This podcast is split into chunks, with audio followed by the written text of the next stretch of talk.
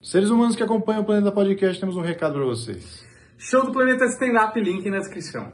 Estamos começando mais um episódio do Planeta Podcast. Sejam todos, todos muito bem-vindos aqui nesse episódio maravilhoso. Mas antes eu queria dar uns recados aqui. É Bloco 7 Cervejaria, essa cervejaria que entrega em todo o Brasil com desconto aqui do Planeta. QR Code na tela, vá lá e experimente, porque tem de todos os tipos e sabores lá. Tenho certeza que você não vai se arrepender. E comunidade da Hotmart aqui do Planeta, no link na descrição, para você que quer fazer parte dos cortes exclusivos, conteúdos ali que só tem na Hotmart que não vão para o YouTube. Vai lá que você vai ficar sabendo de tudo que acontece aqui no Planeta Podcast, que não vai para o YouTube, então faça parte dessa comunidade maravilhosa. E por fim, o curso da Vandinha está sendo vendido aí. Compre o curso dela que tá espetacular, não é, Bertinho? Olha, Daniel, que curso maravilhoso, viu? Hoje é um dia de falar de narcisismo e eu tenho que Pois dizer é. aquela frase que eu sou humilde e muito foda. Eu acho que o nosso curso Humilde é um curso e muito foda. humilde e muito foda, Isso. entendeu? Porque as pessoas misturam as coisas, Sim, sim. né?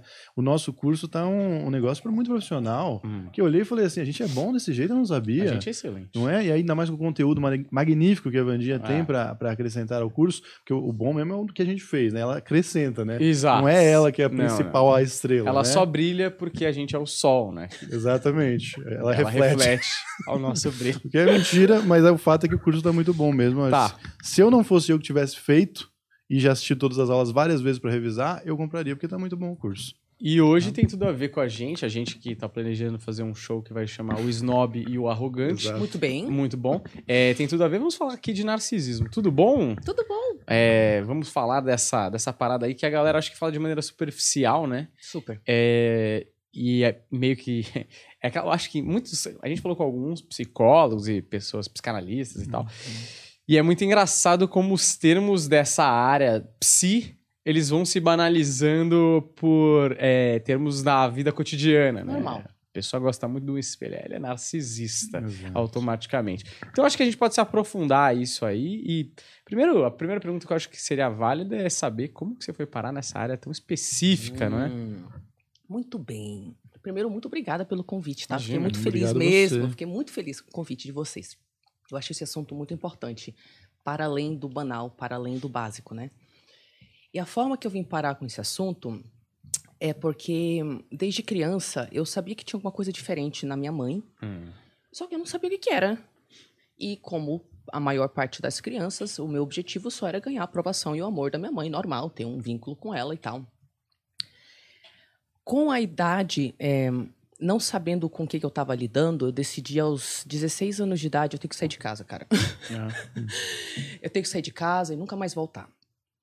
E eu, as minhas duas irmãs, elas foram tiradas de casa no momento de briga lá, né?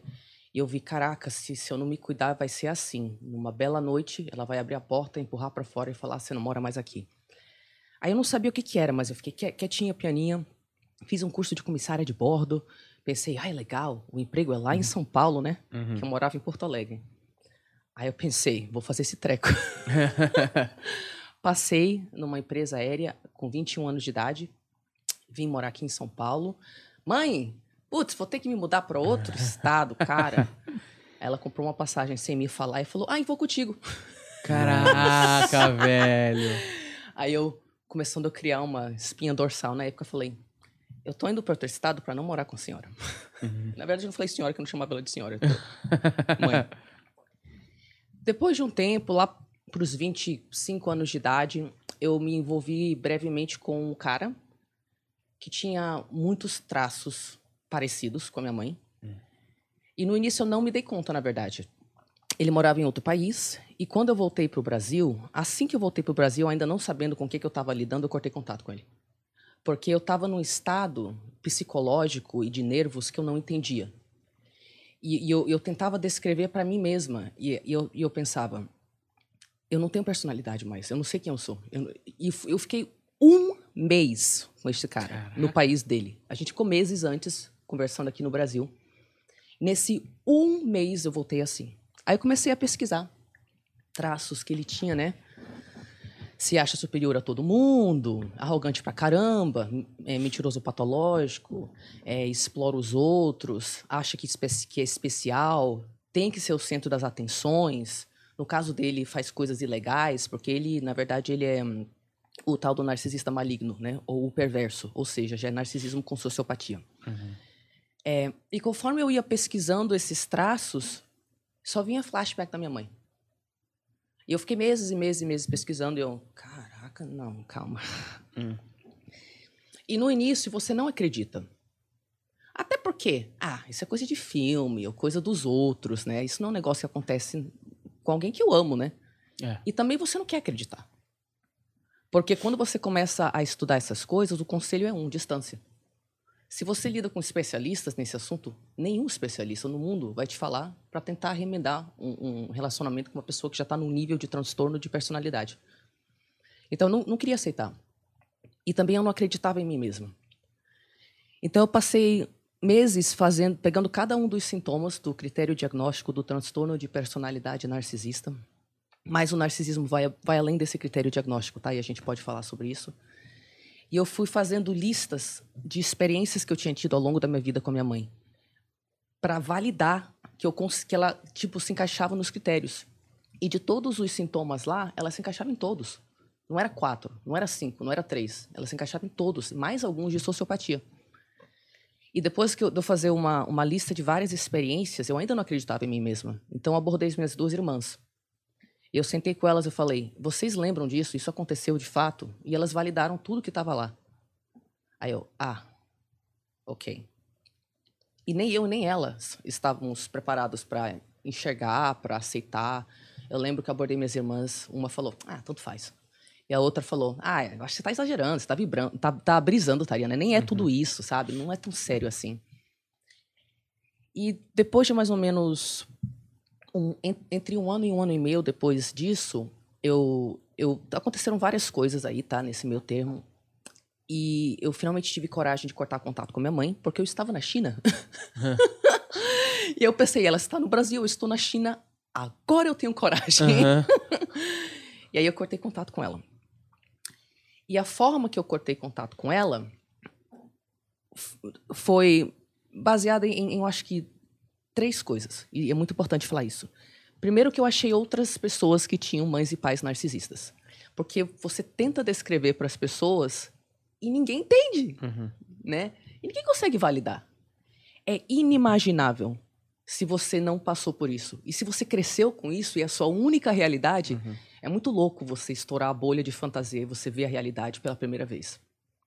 Então é muito importante você falar com pessoas que estão passando por aquilo.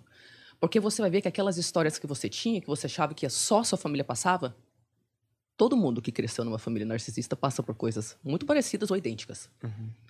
A, a segunda coisa que eu fiz foi que eu comecei a me, me guiar de dentro para fora. Isso soa muito poético, mas isso é impossível você conseguir se libertar de um narcisista se você não faz isso. Quando eu digo que eu comecei a me guiar de dentro para fora, eram muitas vozes na minha cabeça e eu sentia terror da minha mãe. Eu sentia terror dela. Então a ideia de colocar qualquer tipo de distância não era fácil para mim, né? Então eu percebia que quando eu me acalmava e eu, eu tinha transtorno de ansiedade, síndrome de pânico, então era difícil para mim. Mas quando eu me acalmava, respirava, me tocava lentamente assim, eu me acalmava, dentro de mim eu tinha um saber. E aquele saber falava distância. Então, de todas as vozes, não, você é uma filha ingrata, você não pode fazer isso com sua mãe, você está exagerando, não é bem assim, não sei o quê. E o que ela vai fazer? Ela sabe onde você mora. né? Aquela vozinha falava calmamente para mim, distância. Todas as vozes gritavam e me causavam ansiedade. Essa uma voz me falava distância. Então, essa foi a segunda coisa que fez com que eu validasse a minha própria percepção da realidade. Que tinha algo dentro de mim, que era a coisa mais calma que eu, que eu conhecia na minha existência, que falava distância, né? E a terceira coisa foi a distância física. Existem dois tipos de distância com narcisistas: a física e a psicológica. A física ajuda, ela não cura. Mas ela é necessária. O que acontece é que quando você lida com uma pessoa narcisista, você está lidando com uma pessoa cuja personalidade inteira é como a personalidade de um dependente químico. E o, o- a droga do narcisista é a atenção que você dá para ele. É o suprimento narcisista, que pode ser medo, pode ser dinheiro, poder, status, atenção, cuidados. Quando a gente fala transtorno de personalidade, não é que a pessoa é assim de vez em quando. É que ela acorda de manhã e o princípio organizador da realidade dela é: eu tenho que conseguir minha droga. E tudo que ela faz, 100% de tudo, até doar para a igreja, Uhum. é no sentido de conseguir essa validação. Mas essa validação não vem de um lugar de, ah, eu quero, né, conexão humana nem nada. Vem de um vazio muito grande. Então, é, tem, tem, tem vários perfis de narcisistas, mas os mais estudados são o comunal, o grandioso e o, e o oculto. Então, todos esses perfis, né, é, funcionam a partir de, um, de uma sensação de eu sou inerentemente mais merecedor do que você. O mundo me deve e tu vai pagar. Então, tem diferentes formas de, se- de achar isso. Eu posso ser a grande vítima. A vida foi dura para mim. E se sua mãe teve uma vida dura mesmo? Como é que você justifica por sua distância? Uhum. Veio lá do Nordeste, apanhou pra caramba, veio de uma família toda torta, criou não sei quantos filhos sozinha. Sabe, Sacou? Sim. Mas como que o fato de que a vida dela foi dura dá a ela direito de abusar de você, dos seus filhos, do seu marido, da sua irmã, de qualquer pessoa que entra em contato? Então você pode ser narcísico sendo a grande vítima, que é muito grande no perfil das mães, né? E, e dos pais também. Você pode ser narcísico sendo grandioso, e aí é um narcisismo muito parecido com a psicopatia. Porque daí essa pessoa, esse, o narcisista grandioso, ele não sai pela vida como o oculto que sente que ele é, que ele é um fracasso. O narcisista oculto sente, eu sou um fracasso, eu sinto inveja o tempo inteiro de todo mundo, e é por isso que eu tenho que te derrubar. O grandioso, ele não tem isso. Ele sente isso de vez em quando. O grandioso, ele tem certeza que ele é superior a você. Entendeu? Tanto que no, no próximo DSM, eles estão pensando em juntar o narcisismo com a psicopatia. De tão parecido que é É. ok? E aí a gente tem um narcisista comunal. Tem vários outros perfis menos estudados, mas que são relevantes mencionar, porque entre o que há na, na academia e, e- e o que as pessoas lidam de fato, né, a gente tem que mencionar tudo, para ajudar as pessoas de uma forma prática. O comunal é o que ganha suprimento narcisista fazendo coisas boas para a comunidade. Líder religioso, né? Resgata bichinho de rua, né? Sim, as esquerdomarcas. É que tem ah, também a, a- a vontade de ganhar dinheiro com isso, né? claro. Mas esses caras de Instagram que são bonzinhos, que pro- ajuda todo mundo, eu imagino, me parece. Com certeza, em alguns. Em qualquer lugar que tem alguém recebendo atenção, você pode ter a mais absoluta certeza de uma porcentagem daquelas pessoas são narcisistas e sociopatas. Tá? É, pode ser cer- certeza, qualquer lugar. Dentro de uma família, dentro de uma religião, dentro de uma empresa. Onde tem esses espaços, não todas as pessoas vão ser, pelo amor de Deus, tá? Mas vai ter narcisista e sociopata. Líder de seita é tudo narcisista e sociopata. Comunais. Uhum. Porque veja como eu sou bondoso, não é? Então, mas são pessoas que, tipo, você pode falar, ué, mas como é que funciona isso aí? Um narcisista que faz coisas boas pela comunidade? É. Ele faz caridade, mas ele detesta aquelas pessoas desprezíveis, inferiores, oh, que precisam dele. E ele só faz a caridade para poder tirar foto e colocar no Instagram, entendeu? Uhum. E as pessoas que crescem com esse perfil de narcisista ficam muito confusas. Porque quantos clientes eu não tive que tinha um pai que era pastor, uma mãe que estava envolvida em algum projeto social. Se toda a sua comunidade está falando para você que o seu pai é um anjo na terra, e aí ele chega em casa e ele te ameaça de morte, ele te espanca, ele fala que tu é ridícula. Sabe, ele te abusa psicologicamente, fisicamente, talvez sexualmente. Imagina a criança que cresce nesse ambiente e o pai dela é o anjo da comunidade. Ela pisa fora de casa 100% da comunidade. Ai, seu pai. Ai, seu pai. Ai, sua mãe. Então é muito, muito complicado, muito complicado. Por isso que a maioria dos filhos de narcisistas não não identificam e não não se desvinculam. Eu imagino que é, tem duas, dois pontos, né? É, primeiro, eu vou te fazer a pergunta, mas já em- em- emendando o comentário que acho que engloba outras coisas, né?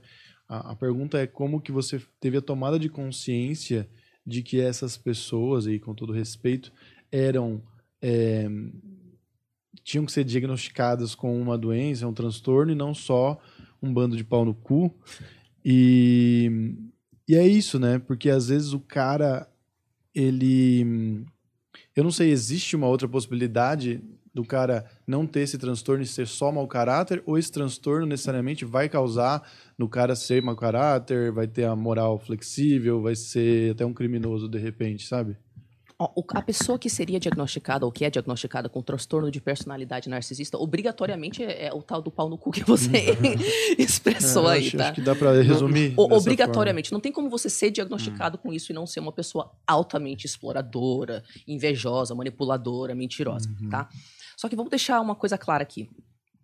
É, existe uma diferença entre aquilo que é relevante para alguém que está estudando como que se dia- diagnostica as pessoas. Vamos estudar essa construção psicológica em comparação a essa. No próximo livro a gente tira essa, coloca outra. Então, a- o meio acadêmico vê essas coisas de um jeito. Uhum. É, o meu objetivo com o meu trabalho, apesar de que eu consumo avidamente conteúdos do meio acadêmico, porque eu sou nerd, eu gosto, né? O objetivo do meu trabalho é sintetizar isso para o prático, né? Por quê? Porque a maioria das pessoas que tem mãe ou pai narcisista, esses pais nunca vão receber diagnóstico nenhum. Uhum. E aí, o que, que acontece na cabeça da pessoa? Eu lembro que isso aconteceu comigo.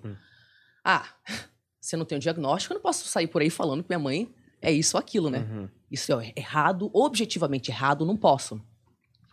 Só que veja bem, o que acontece com, com o abuso narcisista é que ele tem uma função específica, tá? Pense nele como um vírus.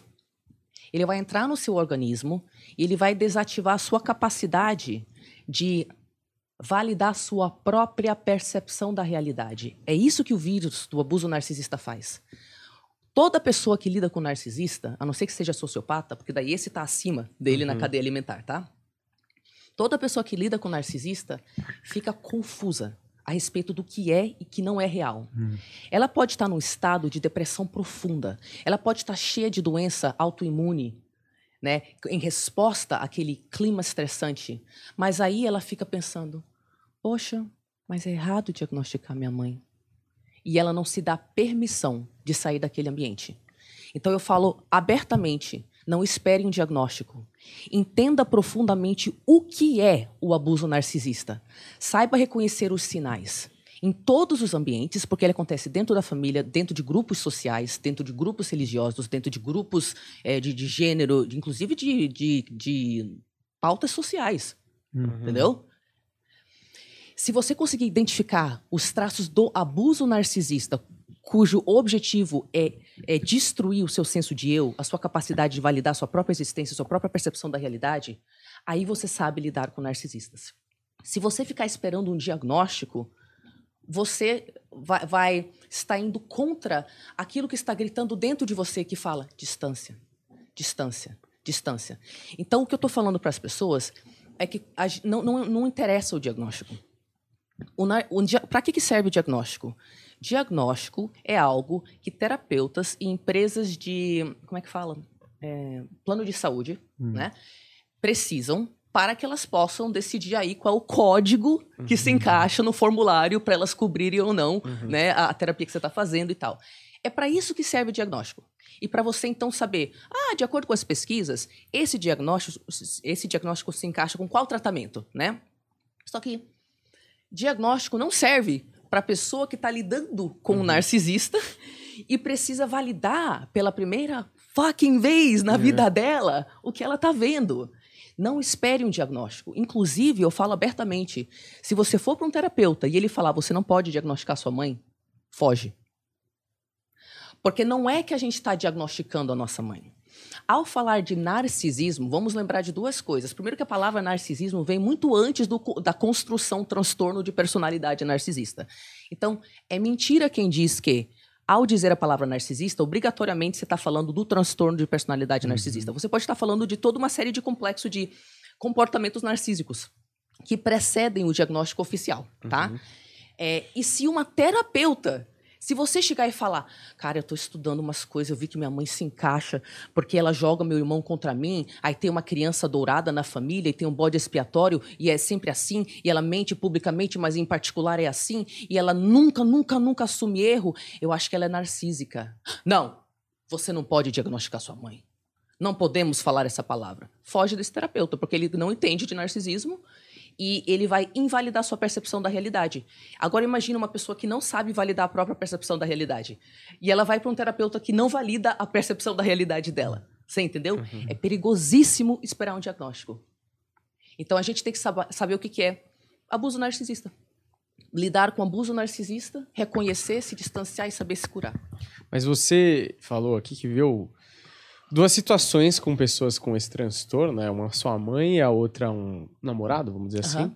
É, eu acho que seria interessante, porque assim, conforme você foi falando, é, que nem o Juliano fala aqui, que ele fica tentando encaixar as pessoas quando alguém vai falar da mente, pra falar, puta, se passou eu esse cara. Eu tenho um amigo que é assim, minha mãe é assim. e aí você fica tipo, não, eu tenho isso e eu tenho aquilo, ah, isso eu não tenho. E aí você fica nessa, nessa noia. Mas acho que seria interessante você falar que você, como conviveu com essas pessoas, é, não só como você se sentiu, mas situações práticas Perfeito. que são, que você fala, isso aqui é clássico de um narcisista, né? Cla- a coisa mais clássica de um narcisista é que a pessoa não assume erro nunca. Uhum. Mesmo quando ela assume erro, é para não assumir o erro. então é tipo assim: ai, minha filha, desculpa. Eu não sabia que eu era uma péssima mãe assim.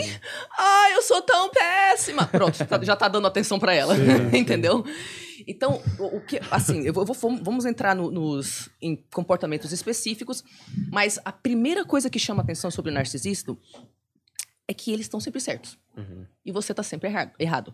Uma cliente minha falou: narcisista tem identidade fixa e realidade moldável. Uhum.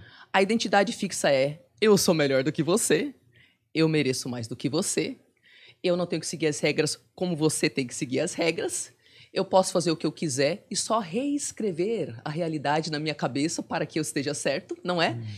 E aí ele vai simplesmente mentindo a respeito da realidade, do que aconteceu, do que não aconteceu, literalmente de um segundo para o outro, Uhum. de acordo com o que vai dar suprimento narcisista para ele.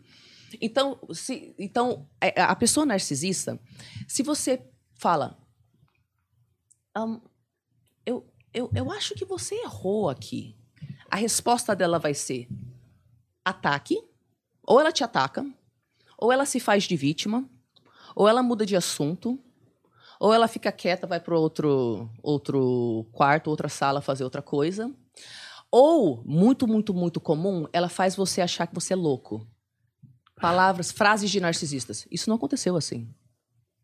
Você é muito sensível. Você não aceita uma Uhum. piada. Uhum. Você sempre foi frágil. Eu sempre achei que você ia precisar realmente de psiquiatria. Né? Uhum. Então, é- essa é a primeira coisa. Não, não interessa o quanto você aborda a pessoa com respeito. Você sente dentro de você que você tem que pisar em ovos perto dessa pessoa. Então, você começa a, a- a- se dar conta que, não, que a sua personalidade tal qual ela é não pode realmente existir espontaneamente ao lado daquela pessoa. Porque tem áreas inteiras da interação que você não pode abordar. Hum. Porque a pessoa vai ter uma resposta. Aí você fica pianinho, né? Para você entender narcisismo, narcisismo, eles são bullies. Uhum. Eles, eles lidam com a realidade assim. É como se eles estivessem presos numa num, num estado de semipsicose, sem, semi eh, desconectado da realidade. Por quê? Porque eles te conhecem, aí eles pegam você, criam uma imagenzinha sua na cabeça, que vira um avatarzinho dentro da cabeça. Aí eles decidem que esse avatar na cabeça deles vai agir dessa forma. Então, por exemplo, eu queria ser bailarina, não consegui, você é minha filha, claramente você vai ser bailarina para que eu possa viver o meu sonho através de você. Hum. Aí ele não é capaz de entender que o avatar não é você. Então ele entra em real choque, o narcisista, quando você, minha filha, que não quer ser bailarina, como assim você- que você quer ser médica? Uhum. Então, ele, quando, quando eles percebem que a pessoa externa real não, não se comporta conforme o avatar que eles criaram na cabeça, eles punem essa pessoa. Eles mandam o seu irmão falar mal de você, eles mandam o pessoal da igreja dizer que você está sendo uma pessoa ingrata. Eles ligam pro teu trabalho e, e causam um- um um estresse, gritam não sei o que para te humilhar. Eles retiram algum benefício financeiro que eles estavam te dando. Eles dão um presente pro seu irmão que tira de você, já passa a herança para ele em vida para você não ter, né?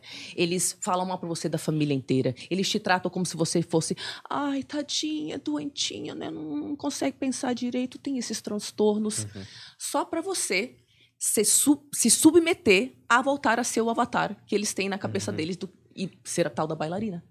E é assim que narcisistas, e especificamente pais narcisistas, te basicamente te dão porrada psicológica até você se abrir mão da sua autonomia e falar: tá bom, tá bom, eu vou ser o avatar que você quer que eu seja. A pessoa que lida com narcisista está sempre confusa.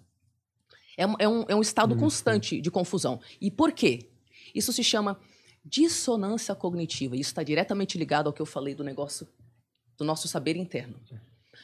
Todos nós nascemos no planeta Terra com o nosso aparato para lidar com várias coisas da realidade. Você tem um sistema digestivo para digerir comida, você não teve que criá-lo, né? Ele está aí. Você não fala para ele: "Ô, estômago, faz aí seu trabalho", né? Você tem seu coração e tal. E nós também temos formas de nos guiarmos psicologicamente. E, e a forma que nós, tem, que nós temos é através do nosso corpo. Eu não falei que quando a gente está perto de narcisista, a gente pisa em ovos? Não- isso não, não- não- a gente não sente no corpo? É. Não sente aquela tensão? Aquele ar denso? Sabe quando você entra no lar de algumas pessoas? Parece que o ar é, é denso, é tenso. Então, quando a gente está perto de narcisistas, o nosso corpo fala: tá errado. Tem um negócio errado aqui, tá errado, tá errado, tá errado. Mas aí o narcisista fala: você tá imaginando coisas, você é muito sensível. E isso que causa a dissonância cognitiva, porque dissonância cognitiva é quando existem duas versões da realidade na sua cabeça e elas não estão conseguindo se encaixar. Então, quem tá perto de narcisista, o corpo tá sempre falando: Isso aqui tá totalmente errado. Cara, isso aqui você não chega que tá vivendo, não. Distância, distância, distância. E como a pessoa não tem mais capacidade de acreditar na própria percepção, ela já introjetou as vozes dos narcisistas, ela mesma se fala: Ah, não, é que eu sou uma má filha. Ah, eu tô exagerando. O meu marido só é assim mesmo. Às vezes ele tá cansado do trabalho. Então ela, ela não precisa nem mais que o narcisista fale as coisas para ela, porque o vírus está instalado.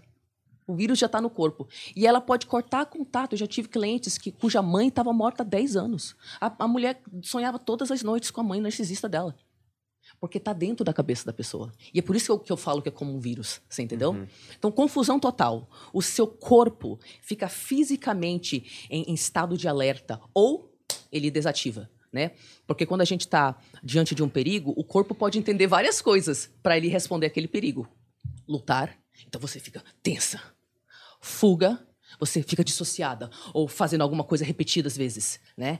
É, congelamento, o seu, o seu, a sua resposta é, neural fica hipoativa. Você não tem energia para nada, você não se move, você fica parada, a sua existência interna é parada. E também, gente, submissão e agradar. Isso também é uma resposta de, de- diante de um perigo. Não é só lutar, fugir, é congelar e agradar. Por isso que nos tornamos codependentes. Eu, eu era uma lindinha codependente, que era uma pessoa treinada desde a infância a achar que minha única função no planeta Terra é cuidar de gente doente, né? Cuidar dos outros, cuidar dos outros, cuidar dos outros. Eu entendo hoje que me submeter e agradar é uma forma de, de, de me proteger. Sabe, sabe quando você vê uma menina na rua e vários caras vêm e abordam ela e ela dá aquela ri- risadinha? ela tá gostando? Acho que não, né? Ela não tá gostando. Es- Essa risadinha de. o agradar é uma resposta Sim. de, de luta, fuga, congelamento e agradar. Então, se você se vê muito tentando agradar também a pessoa, ai, eu tenho que cuidar dela desse jeito, ai, não, agora eu não posso falar assim porque a pessoa vai estourar. São respostas que a gente tem, né? E todo mundo, todo mundo que lida com um narcisista patológico terá sequela, a não ser que seja sociopata, que está acima dele. E é isso que o povo não entende. As pessoas me perguntam, mas Tarim, é, como que eu continuo nesse relacionamento com essa pessoa narcisista sem ter respostas emocionais? Mas essas pessoas também, né? Não, mas é um ponto importante. Sabe por quê? Porque é isso.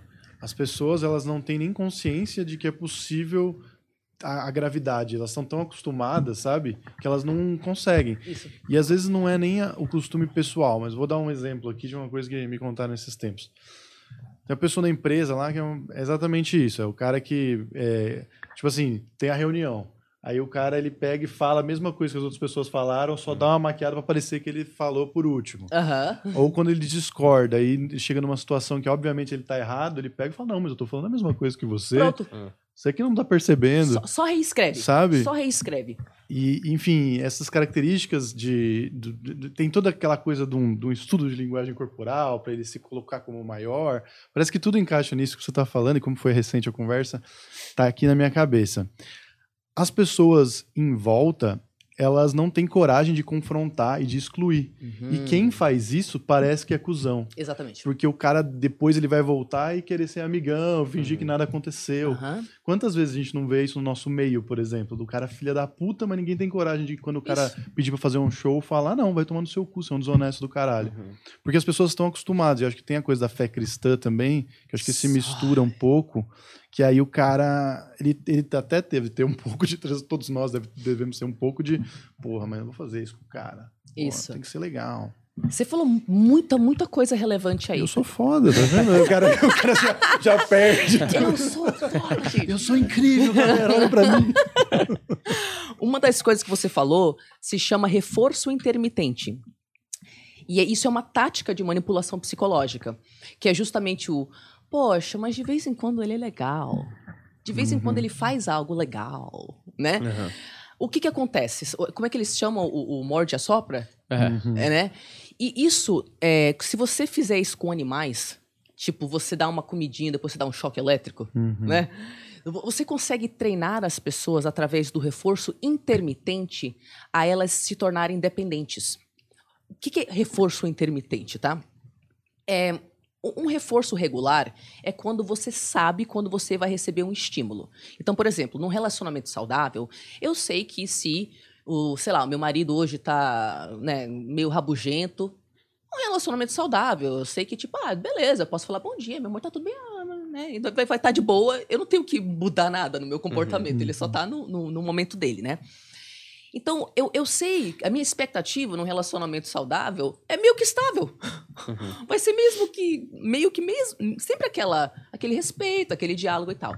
Isso não acontece em relacionamento, relacionamento com um narcisista. Relacionamento com um narcisista, você nunca sabe se hoje é o dia do morde ou do assopra. Aí o que, que acontece? Você fica esperando o assopra. Mas você não sabe quando o assopra vai vir. Então, você é mordido, mordido, mordido, mordido, mordido, mordido, dói pra caramba, dói pra caramba. Mas um belo dia, vem um assopra, cara. Vem um assopra em- em- em- na forma de um presente, um favor, que tem dívida, tá? Que você vai ter que pagar depois, mas você não sabe, né?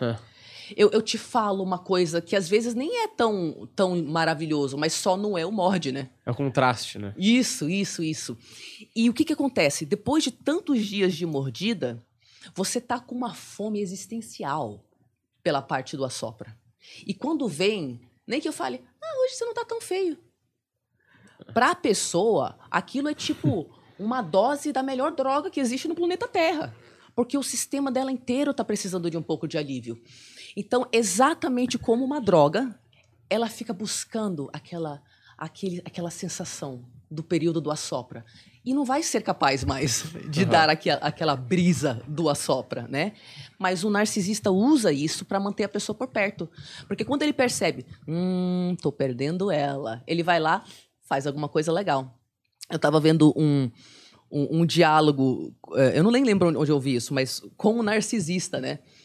É, eu acho que era um, era, um, era um terapeuta falando que ele tinha um narcisista, que ele que estava fazendo terapia com ele, e, e ele disse algo assim: é, O que, que você pensa sobre os seus comportamentos com sua esposa agora que ela foi embora? E o narcisista respondeu: Ah, eu não dosei direito. Uhum.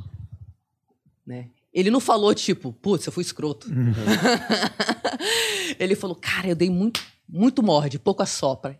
Não deu certo a manipulação. E é assim que eles veem. Eles têm que tocar consciência que eles estão fazendo isso, né? Depende. Depende. Tem diferentes perfis que a gente vê. Tem aquele narcisista que é tipo, eu sou melhor do que você. Eu não sei como você não percebeu ainda. né? Então, é isso, porque o mundo é dos melhores e eu sou melhor do que você em ponto final, né? Tem esse cara, ele sabe que ele é, ele acha que ele é correto e ele é validado por isso. Nós temos um mundo que valida a pessoa que está no topo. E se ele conseguiu estar tá no topo, nem todo mundo vai perguntar como que ele conseguiu aquilo, Uhum. entendeu? Então ele é validado. Então prova para ele que ele não é melhor que você. Tem um narcisista que ele, ele sabe o que ele está fazendo, mas faz parte do perfil dele não assumir. Então, por exemplo, um narcisista oculto, a grande vítima do universo, né? Então, ele vai usar de forma estratégica o, o abuso dele para fazer você sentir uma, uma culpa avassaladora e, e achar que você é responsável pelo bem-estar da pessoa. E aí, mas ele não vai falar abertamente que eu sou assim. Interessantemente, esses narcisistas, às vezes, você escuta uma história de Tari, uma, uma bela noite, eu estava conversando com a minha mãe, a família não estava por perto. Ela falou. Ela falou exatamente o que ela faz com a gente. Aí depois voltou ao normal. Então, às vezes, é esse narcisista ele pode soltar numa frase, mas nunca mais você vai ver de novo, né? Tem um narcisista que ele tem, ele tem traço narcisista. Aí ele não tem muita consciência do que ele está fazendo. Ele não, não, não, seria diagnosticado com transtorno de personalidade, mas ele já tem uns comportamentos escrotos. Mas se você conversar com ele, ele vai ficar pé da vida com você lá na hora, mas depois ele vai ficar no canto dele. Peraí. Será que eu fui escroto? Putz, eu fui escroto, cara. Não tinha nem parado para perceber que eu fui escroto. E aí, esse, esse aí que não, não é um transtorno de personalidade, alguns, alguns, deixar muito claro, quem não tem transtorno de personalidade, quem tem traços, alguns podem ir melhorando. E aí tem um perfil de narcisista que é muito interessante, tá? Eu não sei se futuramente vai ter mais pesquisa sobre os cérebros deles, mas eles, além de serem narcísicos, eles realmente não percebem. Parece que eles têm um déficit social. Uhum. Se fosse possível misturar alguns aspectos do autismo com narcisismo, uhum. sabe? Gente, pelo amor de Deus, eu não estou falando que é isso. Estou, uhum, né? Porque claro. depois os comentários vão falar, não existe isso, né? Mas você vê que eles não processam. Tem uma coisa lá que, não, que não, o Tico e Teco não se, não se comunicam. Mas o, o, nar, o, o narcisista do transtorno de personalidade narcisista, ele, um, do, um dos critérios diagnósticos lá é que ele sente inveja crônica. Então, se eu estou sempre sentindo inveja dos outros, eu me sinto aliviado quando você se dá mal na vida. Uhum. Né? E ele meio que tem essa percepção que eu só me sinto bem quando você está mal. Eu me sinto mal quando você está bem. O que, o que eu quero que as pessoas entendam é que, por mais que tenha esse, esses outros narcisistas que não têm tanta noção, faz parte do critério diagnóstico a personalidade do narcisista precisar fazer mal. Não tem como o narcisista, ah, só porque ele não tem noção uhum. ele não vai uhum. fazer mal. Não, não, não misture os rolês. E também não tem só porque ele tem noção, agora ele vai melhorar. Também não misture os rolês, né? A única coisa que mostra que a pessoa vai melhorar é se ela está ativamente melhorando. Não se ela está fazendo terapia se ela está na prática melhorando. A vida, né? Isso. Tem narcisistas, inclusive, que vão na internet, que agora tem narcisistas diagnosticados que vão na internet e falam, eu sou narcisista, eu funciono assim, não sei o quê. Eles falam... Vem ser meu amigo. É, é. E, tipo, eles falam abertamente. Tem o um cara do Mental Illness, eu esqueci o nome dele, mas o canal dele é Mental Illness. Ele é narcisista, ele fala, cara, eu faço terapia unicamente porque minha, minha esposa finalmente me largou. Hum. E eu quero deixar muito claro que o que a terapia fez por mim foi que eu consigo barrar alguns comportamentos antes de afetá-la. Mas eu continuo sendo narcisista. Inclusive, estou aqui ganhando o suplemento narcisista de você. Veja como eu sou um narcisista ah. consciente. Então, legal Isso é meta, né? O cara é, é meta. Porque ele parece desconstruidão, entendeu? Entendeu? Ele só... Mas ele é narcisista. É. É tipo é Dexter. Muito louco isso. O cara é... Mas uma coisa que você falou que eu fiquei na minha cabeça é muito doido, porque você vai falando algumas características e eu falo, putz, isso se encaixa exatamente com essa pessoa. Aí você fala outra, é, mas essa pessoa não tem tanto essa, uhum. mas essa pessoa tem muito. Uhum. Uhum. E uma coisa que eu achei interessante é que esse comportamento do morde a só, pra mim, parece a descrição perfeita do relacionamento abusivo, Exatamente. né? Exatamente.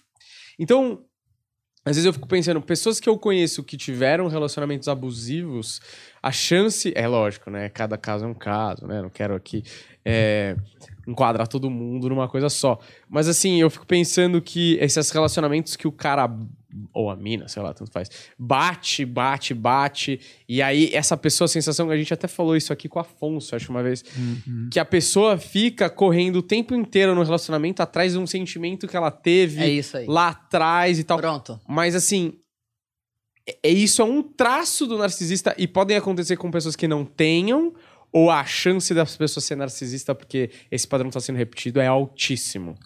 É, as, as pessoas que têm o hábito de, no início do relacionamento é intenso e é bom, e depois fica uma bosta, Hum. pertence ao que antigamente era chamado de grupo, grupo B de transtornos de personalidade, que são o narcisista, o histriônico, borderline e o transtorno de personalidade anti- antissocial, também conhecido como psicopatia ou sociopatia, tá? Então, se agora é claro que é, existe uma diferença, como eu falei anteriormente, entre isso é um diagnóstico oficial, né? E ah, essa pessoa é um caso subclínico, ou seja, não é oficialmente uma, uma borderline, uma sociopata, alguma coisa, mas tem traço suficiente para a gente considerar, né?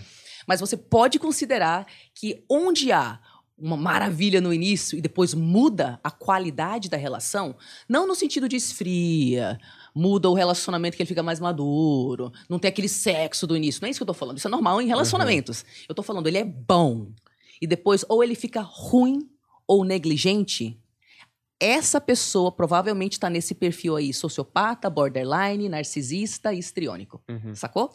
É porque eu tô pensando num caso muito específico que eu tive com uma pessoa e, cara, é exatamente Uhum. isso. E assim, eu vou falar de coisas aqui, talvez. Eu não vou falar o nome de ninguém, obviamente. Se ela estiver assistindo, ela sabe que Não, é. mas é, as pessoas vão se identificar, com certeza. Cara, é que assim, agora que você tá falando, acontece uns negócios que, assim, como eu não percebi. Aham. É, Porque eu normal. tive isso, exatamente essas características, mas aí eu vou te falar coisas que aconteceram que eu acho assim. Agora faz muito sentido. E ver se faz mesmo. Talvez eu também esteja tentando encaixar, né, a profecia no. Relaxa, você é humilde muito foda, vai lá. Pô, não! Pode ir, você é bom, O cara. tá falando de uma mina e na verdade é ele, né? Tem uma amiga. Ó, é, coisas do tipo assim. ah, como eu vou explicar? É, no sexo, por exemplo. A pessoa, é, o tesão dela. Isso acontece, eu acho que tem um grau até que é normal. Mas assim, só existe tesão quando ela enxerga tesão no outro. que é Tipo assim, o outro sentindo tesão por ela. Uhum. Então, espelhos são uma coisa assim que dá uma tara. É, Como eu posso explicar? É, E, e era muito. Era muito. Era uma ferramenta de poder. Então, meio que chegava a pontos assim de você dela te colocar é, num lugar que você, ela tinha que ver, não é exatamente isso, mas como se você estivesse implorando por aquilo, e aí ela te dá aquela moeda de, sabe, de esmola, assim, tipo. É, mas era um negócio, e era muito doido, porque era uma ferramenta de poder mesmo. Por exemplo, vou dar um exemplo que é verdade, que rolou mesmo. Tipo, por exemplo, eu tinha teatro a uma hora da tarde no domingo. A minha aula de teatro era uma hora da tarde no domingo. E aí, cara, a gente ficava junto, nada acontecia, nada acontecia. Quando dava 15 pra uma que eu tinha que sair, ela queria transar. Porque aquilo era uma forma dela falar: não, você vai ficar aqui quando Ah, eu quero. Agora que você contextualizou, Entendeu?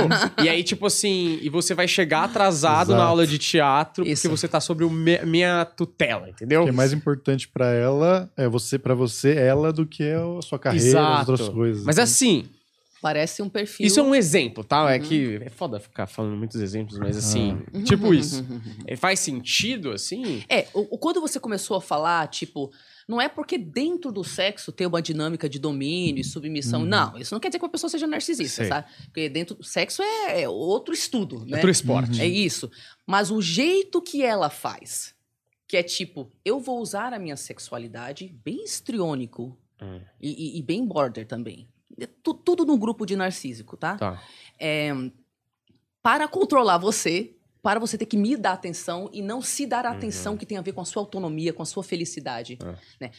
Gente, mais uma vez, eu não estou diagnosticando esta pessoa Sim, claro. com transtorno de personalidade narcisista, borderline, histriônico, nada. Mas este comportamento, uma das leituras é que sim, ela estava usando a sexualidade para você para controlar a sua autonomia, a sua vida, para você não ter uma existência individual e ter que dar essa atenção para ela justo no momento que Sim, você é. ia abandonná-la, É. né? Eu acho que a importância, eu acho, aí eu tô, posso estar sendo um pouco escroto também. Porque eu acho assim, o narcisista nunca vai querer se tratar, ou muito raramente, né? Que nem nesses casos que você falou que o cara até admite tentar melhorar e tal, porque ele vê que perde, mas a maioria não vai tentar porque ele já se acha muito incrível, então, tipo, faz parte do perfil dele. Então, acho que o, senti o sentido da, do, de tudo é que as pessoas tomem consciência e saibam como se defender, saibam como barrar. Isso, né? isso, perfeito. Porque o que, que eu tava pensando? Hoje em dia, como você falou, tem essa coisa da galera. Tipo, Cristiano Ronaldo, vai, vamos colocar ele como exemplo, porque eu, não sei se se enquadra também, porque tem outras coisas em volta ali da. Mas vamos por ele, que todo mundo acha que é tipo arrogância, é o perfil e a confiança. Que, acho que se confunde um pouco também essa Aham. coisa da confiança que é importante, né? Uhum. até uma certa arrogância de vez em quando para você conseguir os objetivos do quando mas vamos pôr ele como exemplo aqui a gente sabe que não é mas não sei que não é mas assim tô dando um exemplo tô querendo ser justo com ele É, essa coisa do Cristiano Ronaldo e de vencer e de passar por cima do outro hoje tá glamorizada né? Então tipo eu imagino que vá criando e aí uma pergunta é sempre natural? Ou por exemplo cristianismo do- da coisa do coitado a coisa do, do bom moço me faz uma pessoa melhor porque eu sou mais cristão? É, Instagram, é, a rede social, que tem essa coisa de o tempo inteiro todo mundo querer ser artista, querer ter atenção.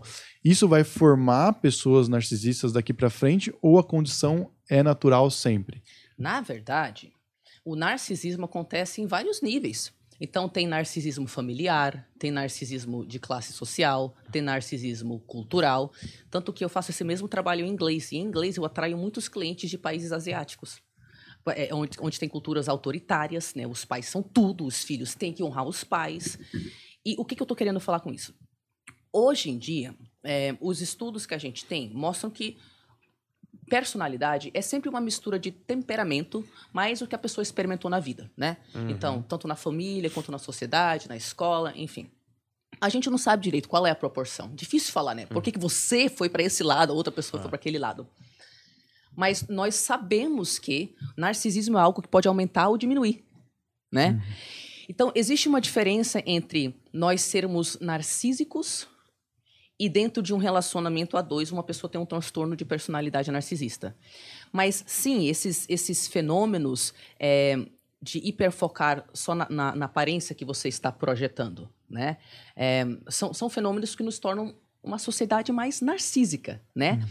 Mas não é só isso, porque dá a impressão que ah, o modernismo está tornando as pessoas narcísicas. Não, peraí, as, as culturas tradicionais eram altamente narcísicas. Inclusive, quando você fala algumas coisas que são consideradas erradas hoje entre pais e filhos, uma geração atrás, normal, Uhum. né? Então, o narcisismo, é, pra- quando ele é estudado dentro de um indivíduo, é estudado dentro da psicologia da psicanálise. Quando ele é estudado socialmente, é dentro da sociologia. Mas sim, o narcisismo é experimentado em várias camadas sociais. É, você pode ser uma pessoa essencialmente empática nos seus relacionamentos, mas como você é branco, Uhum. né? Sem perceber, você meio que já age como se você tivesse direitos a mais do que uma pessoa que não é que não é branca. Ou você pode ser uma pessoa ah, legal e tal, mas como você cresceu numa família rica, você não tem transtorno de personalidade narcisista, mas tem pesquisas que mostram que pessoas que cresceram em famílias ricas, mesmo que elas sejam pobres no futuro, elas têm um narcisismo acima da média, né? Então, inclusive gênero, pronto, eu vou ser cancelada de novo. Mas se você tá, tem, pertence a um gênero que te dizem só por você ser esse gênero, você tem direitos a mais, então você pode agir também de uma forma narcísica, se você acredita nisso, não é? Ou mães, se você acha, como eu sou a mãe, eu tenho direitos especiais na minha posição, né? Então, onde você tem a, a- a oportunidade de, ah, quer dizer que alguém decidiu que eu sou especial em relação a você, a gente percebe os comportamentos narcísicos aflorando, não é? Mas é um comportamento, né? Não é patológico em termos de personalidade. Tipo, É, é, é um comportamento, no- não quer dizer que a pessoa se tornou alguém que tem transtorno de personalidade narcisista, mas ela vai é, ter as consequências do comportamento narcísico dela na vida dela. Ela, ela- isso assim contribui as referências para aquilo que ela já teria a natureza de fazer. Mas aí, tipo assim, na minha escrotidão aqui, que eu eu tenho essa política na minha vida, assim. Se a pessoa é escrota e eu não tenho nenhuma necessidade política em relação a ela, eu realmente excluo a pessoa da minha vida. E as pessoas vêm às vezes para mim, ai, mas você devia perdoá-lo. Eu falo, cara, se eu perdoar, é, eu tô incentivando que ele continue fazendo isso. Eu vou pegar a mão direita aqui é pra aí. gente. Ótimo. gente As duas mãos, então. Não é? Merece um double shake. Que aí, e, às vezes eu sou o cuzão, entendeu? E nem a Vandinha disse pra mim, da minha análise, que é muito certeiro que você, ninguém erra duas vezes com, com você. E eu acho isso muito claro. Tipo, lógico que né, eu não sou absoluto, obviamente eu sofro por fazer isso também, e tem vezes que eu é, perdoo e tudo mais. Mas assim, é, é um bagulho que acho que o mundo precisava fazer. Porque se o mundo fizesse isso com as pessoas, pelo menos é uma referência positiva de que ele ia acordar sabendo que, né, tipo, puta que pariu, se eu fizer isso, eu vou ser excluído, então eu não vou fazer. Pelo menos isso. Por isso que vocês são os fodões e os humildes. É. Porra! E vê se não Cara. erra com a gente. Não, o que você falou é. Isso merece, merece muitos comentários, tá? Faz o corte aí, Vini, me bota aí no. no- Na thumb. Não, real. É, o que, que acontece? E também tem a ver com a cultura cristã que você mencionou um tempo atrás. Eu não sou religiosa, mas eu acho que os conceitos de Cristo são universais, mega válidos. Amar, e não é? É enxergar a realidade a partir de um filtro de amor e não a partir de um filtro de medo. Eu acho mega relevante. Só que o que, que o cristianismo fez? Tá? Eu não estou falando dos valores de Jesus. Jesus aqui, ó, no coração. Mas o que, que a, A igreja, os, os né? seres humanos. Isso. Uhum. Eles decidiram martirizar a pessoa que sofre. Aliás, martirizar não, perdão. É, idealizar o, o- o martírio. É isso que eu queria falar. idealizar o martírio. O. Como é que é? E a outra Outra- face. Exatamente. E aí, eu, eu entendo que isso é polêmico, porque a gente tem, e eu tinha antigamente, a ideia de que empatia vai salvar o mundo, né? Não. Uhum. Se nós for- formos empáticos e amorosos, certamente o meu amor pode te salvar do teu transtorno de personalidade. Não, não pode. Quando eu era criança, olha como era filosófica. Eu estava caminhando nas ruas. e um belo dia eu olhei para os céus e falei: Why? Por quê que existe tante- tanta maldade no mundo? Sendo a alma sensível que eu era, Uhum. eu, eu pensava, nossa, tem muita coisa doida no mundo. E eu prometi para mim mesma, um dia eu vou, entendi, vou entender por que, que existe maldade no mundo. Passa 20 anos e eu vou te falar um negócio meio polêmico agora. A gente tem a impressão que a maldade no mundo existe por causa de pessoas más. Não. A maldade no mundo existe porque onde há uma pessoa má, há uma legião de pessoas altamente empáticas que não sabem falar não. Uhum. Todo líder, toda pessoa que ganha poder numa empresa, eu não estou falando que é culpa dos empáticos, não é isso que eu Uhum. falei. Eu estou falando que os empáticos têm, aprender- têm que aprender a falar não, para eles é, terem pleno domínio da empatia de uma forma construtiva. Porque você dá sua empatia para uma pessoa que não vai, aquilo não vai ajudar, você não está usando a sua empatia de uma forma construtiva para si, para o outro ou para o mundo, não é? Então, em todo sistema onde há corrupção, tem uma parte, provavelmente uma, uma minoria até de pessoas narcísicas e sociopatas e muitas pessoas que não entendem do narcisismo. E elas não entendem que se você sendo boazinha e sorrindo e falando, ah, dá mais uma chance, Uhum. que isso vai salvar e mudar alguma coisa. Não vai. Por isso que se você é uma pessoa que eles, eles chamam de empata, eu não uso muito esse termo porque eu acho que a internet idealiza isso para um lado doentio, tá? Uhum. Mas pessoas empatas existem, ok? São pessoas hi- hiperempáticas. Você absorve as emoções dos outros, você sente a dor do outro. Aí todo mundo pensa, nossa, que bonito, né? Não, não é bonito você ser uma esponja. E tipo, nossa, um sociopata, deixa eu absorver toda a sua dor. Aham. Isso não é bonito. Você, se você tem hiperempatia, você se- e você não sabe colocar limite, você obrigatoriamente vai se envolver com, com pessoas altamente abusivas. Então, toda pessoa empata tem que aprender a falar não. Toda pessoa que percebe um traço escroto em outra pessoa tem que falar não. Quando que a gente cresce? Eu, eu lembro que anos atrás eu fui para casa da minha irmã, ela tinha recém tido o primeiro filho dela, né? E eu, projetei em cima da minha irmã a função de mãe, né? Já que a gente não tem contato com a nossa mãe, então minha mãe, minha irmã vai ser minha mãe. não, não recomendo. Mas eu não sabia o que eu estava fazendo aquilo. Aí eu fui pra casa dela e eu, tipo, eu comia a comida dela e tal, deixava tudo sujo, que nem uma perfeita adolescente, sabe? E um belo dia ela falou: Tari, você não pode vir pra cá e, tipo, ser mais um filho pra mim, sabe? Ela falou aquilo uma vez. A partir de então, sempre que eu vou pra casa dela, eu lavo a louça. Não, deixa eu cuidar isso. Não, eu pago aquilo, não sei o quê. Né? Faz muitos anos que eu entendi. Por quê? Porque se ela não tivesse colocado um limite no meu comportamento narcísico de adolescente, num corpo adulto, eu teria achado, ah, de boa. Não é que eu sou uma má pessoa, mas eu não teria interpretado que estava pesando para ela. Uhum. Porque, ué, tá disponível para mim, então é nós, né? Então, toda vez, toda vez, toda vez que a gente vê uma pessoa passando de um limite, nós não devemos passar a, a mão na cabeça. Você não precisa ser agressiva. Eu não recomendo que você seja agressiva. Mas fale de boa. Ô, meu, XYZ, ok? Próxima vez, não sei o quê. Ai, putz, cara, de- desculpa, não sei o quê. Ok. Por quê? Porque é colocando o limite de forma saudável que você vai ver o caráter da pessoa Uhum. né? O jeito que ela responder depois desse limite vai te falar o nível de narcisismo dela. Se ela tá te manipulando, se ela tá usando tua empatia, né? Se ela aceita o limite e fala, putz, cara, desculpa, nem tinha parado pra pensar, muda o comportamento, beleza, vale a pena essa relação, porque todo mundo vai precisar de um limite de vez em quando, eu também, né? Agora, você não coloca limite. A pessoa não tem uma bola de cristal, mesmo que ela não seja narcísica, pra saber que ela passou de um limite com você. Então, o que eu vejo rotineiramente é que o povo não faz a menor ideia o que, que leva as pessoas a crescerem. E não é empatia. Entendeu? Não é empatia. Quem está precisando de empatia nesse contexto é o empata, que ele não recebe. Ele doa, doa, doa, doa, doa, doa, doa. Ele nu- nunca passou pela cabeça dele se dá empatia. Uhum. Tipo, pergunta para um empata: "Ahn, sabe esse respeito todo que você dá pro outro? Você se dá isso? Uhum. Então é o empata que precisa de empatia, não é o narcisista. O narcisista precisa de limite. E o empata tem que aprender a colocar limite. Pergunta pro empata, vai colocar seu limite agora no seu narcisista, ele treme na base. É aterrorizante, é aterrorizante você colocar limite numa pessoa que você sabe que é mil vezes mais agressiva do que você. E ela vai começar uma briga que tu não vai conseguir terminar. Mas não tem um negócio que. É doido isso, que é muito complexo. Eu, eu, você, a gente vai conversando e eu vou falando. Cara, eu já tive em todas essas posições, desde o do, do empata até o, o narcísico e tal. Lógico, né? Não necessariamente eu sou um ou outro. Mas a questão é. O cara, esse empata.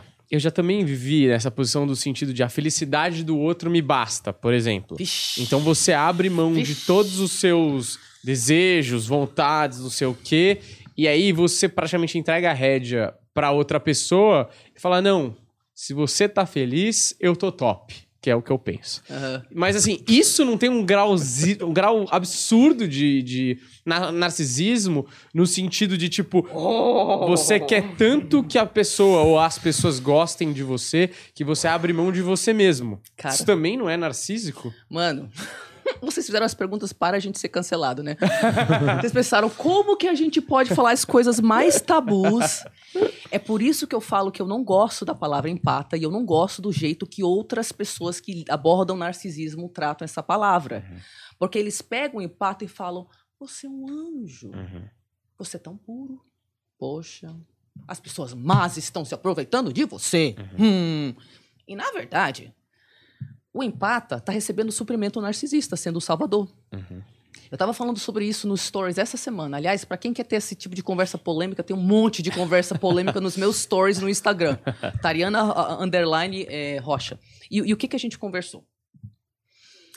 Suprimento narcisista é qualquer coisa que faz você se sentir superior ou bem consigo mesma. 100% de todas as pessoas fazem coisas para conseguir suprimento narcisista. Faz parte do jeito que a nossa personalidade funciona. Se você for um mestre budista, que você já não, né, É. abriu mão dessa existência que de repente você está num estado psicológico de puro amor constantemente, você não é fragmentado e você não tem necessidade de suprimento narcisista. Eu acho que quem está no planeta Terra não chegou nesse nível, provavelmente, né? Talvez Jesus chegou, né? não sei. Então, o que, que- o que, que é isso? A gente faz aquilo que vai fazer a gente se sentir bem consigo mesmo, né? Uhum. E o empata, o que eles chamam de empata, eu vou chamar de codependente aqui, tá? Tá. Porque o codependente é a pessoa altamente empática que especificamente só se relaciona com pessoas que precisam ser salvas. Essa pessoa está recebendo suprimento narcisista. Uhum. Porque eu salvo uma pessoa. Eu sou importante para alguma pessoa. Veja como eu, né, sou curandeira, eu não sei o quê. E ela não, ela, não, ela não enxerga desse jeito, que ela também está recebendo suprimento narcisista. Inclusive, como que uma pessoa tão empática atrai uma pessoa tão ferida? Porque ela está tão ferida. quanto essa pessoa. A, a ferida da humilhação, do eu não valho, é nada. É a mesma. A diferença é que essa pessoa, provavelmente por temperamento, já tinha mais empatia, então foi pro lado da codependência.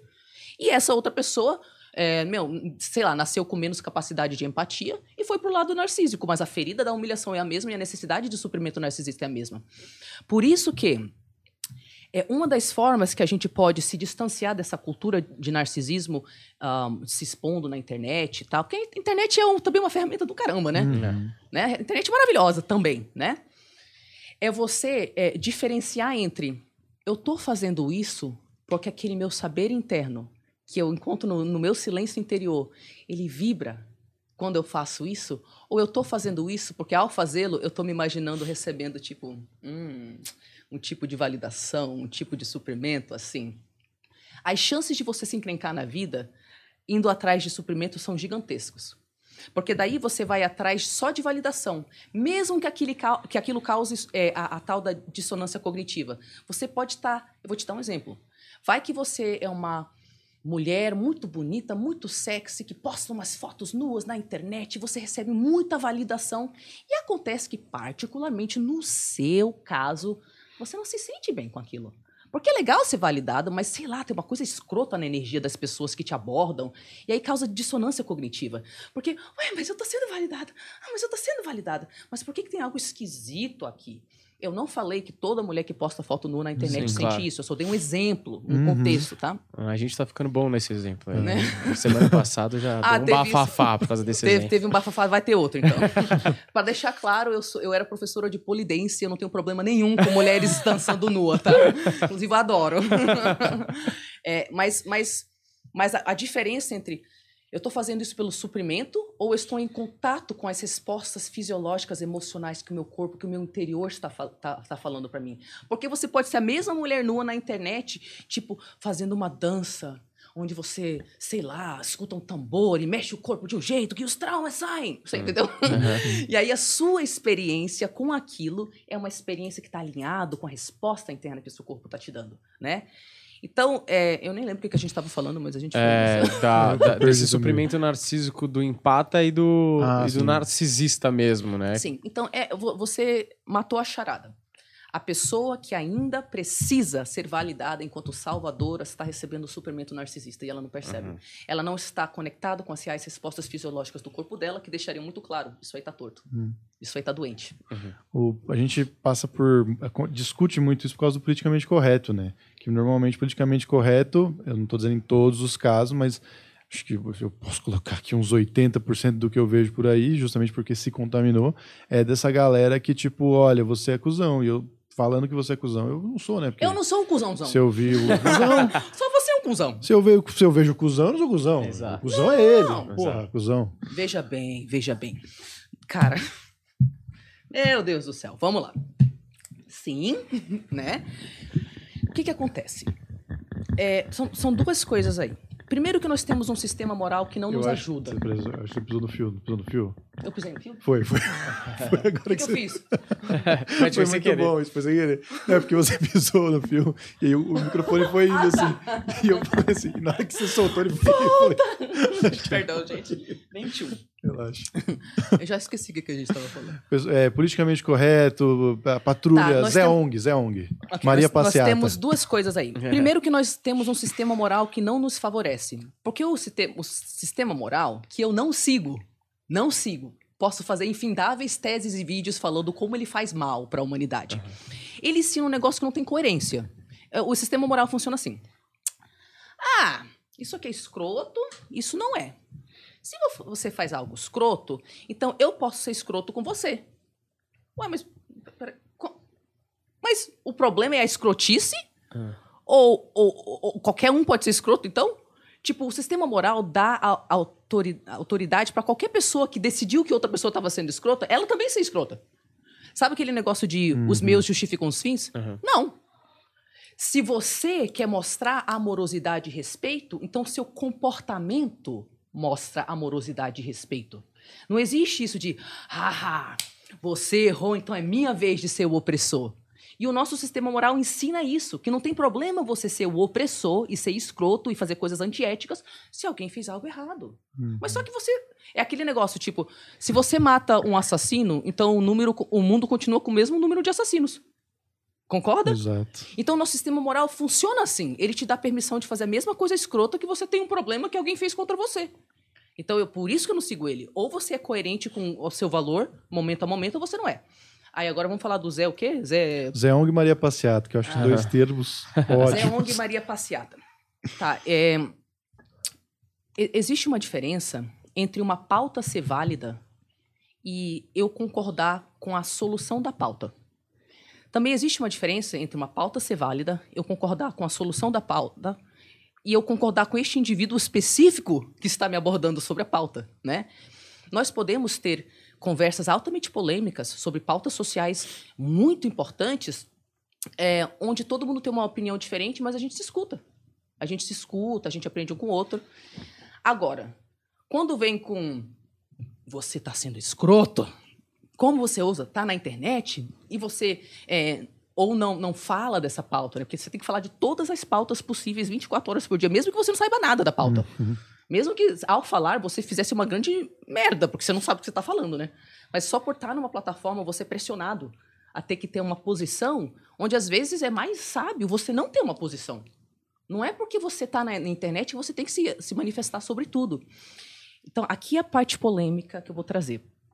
Tem uma pesquisa é, que mostra que. E eu já fui cancelada nos meus stories semana passada sobre isso, então a gente pode ser cancelado juntos de novo agora. Que mostra que em toda pauta social, em toda luta social, no- aí entre as entre não todas as pessoas, entre as pessoas que mais se apresentam como vítimas, existem narcisistas e sociopatas. Porque eu não falei que está na igreja, que está na empresa, que está na família, que está em, em grupos que se sentem superiores por raça, por cor, por não sei o quê. Por que, que não vai estar nas pautas sociais? E aí o problema fica assim.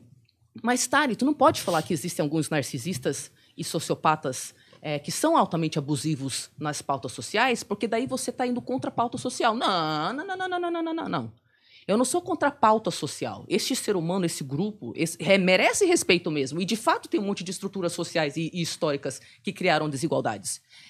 É que esta pessoa que está entrando em contato no, no meu, no meu particular, me chamando de um monte de coisa, xingando, mensagem atrás de mensagem, e fica ligando para mim.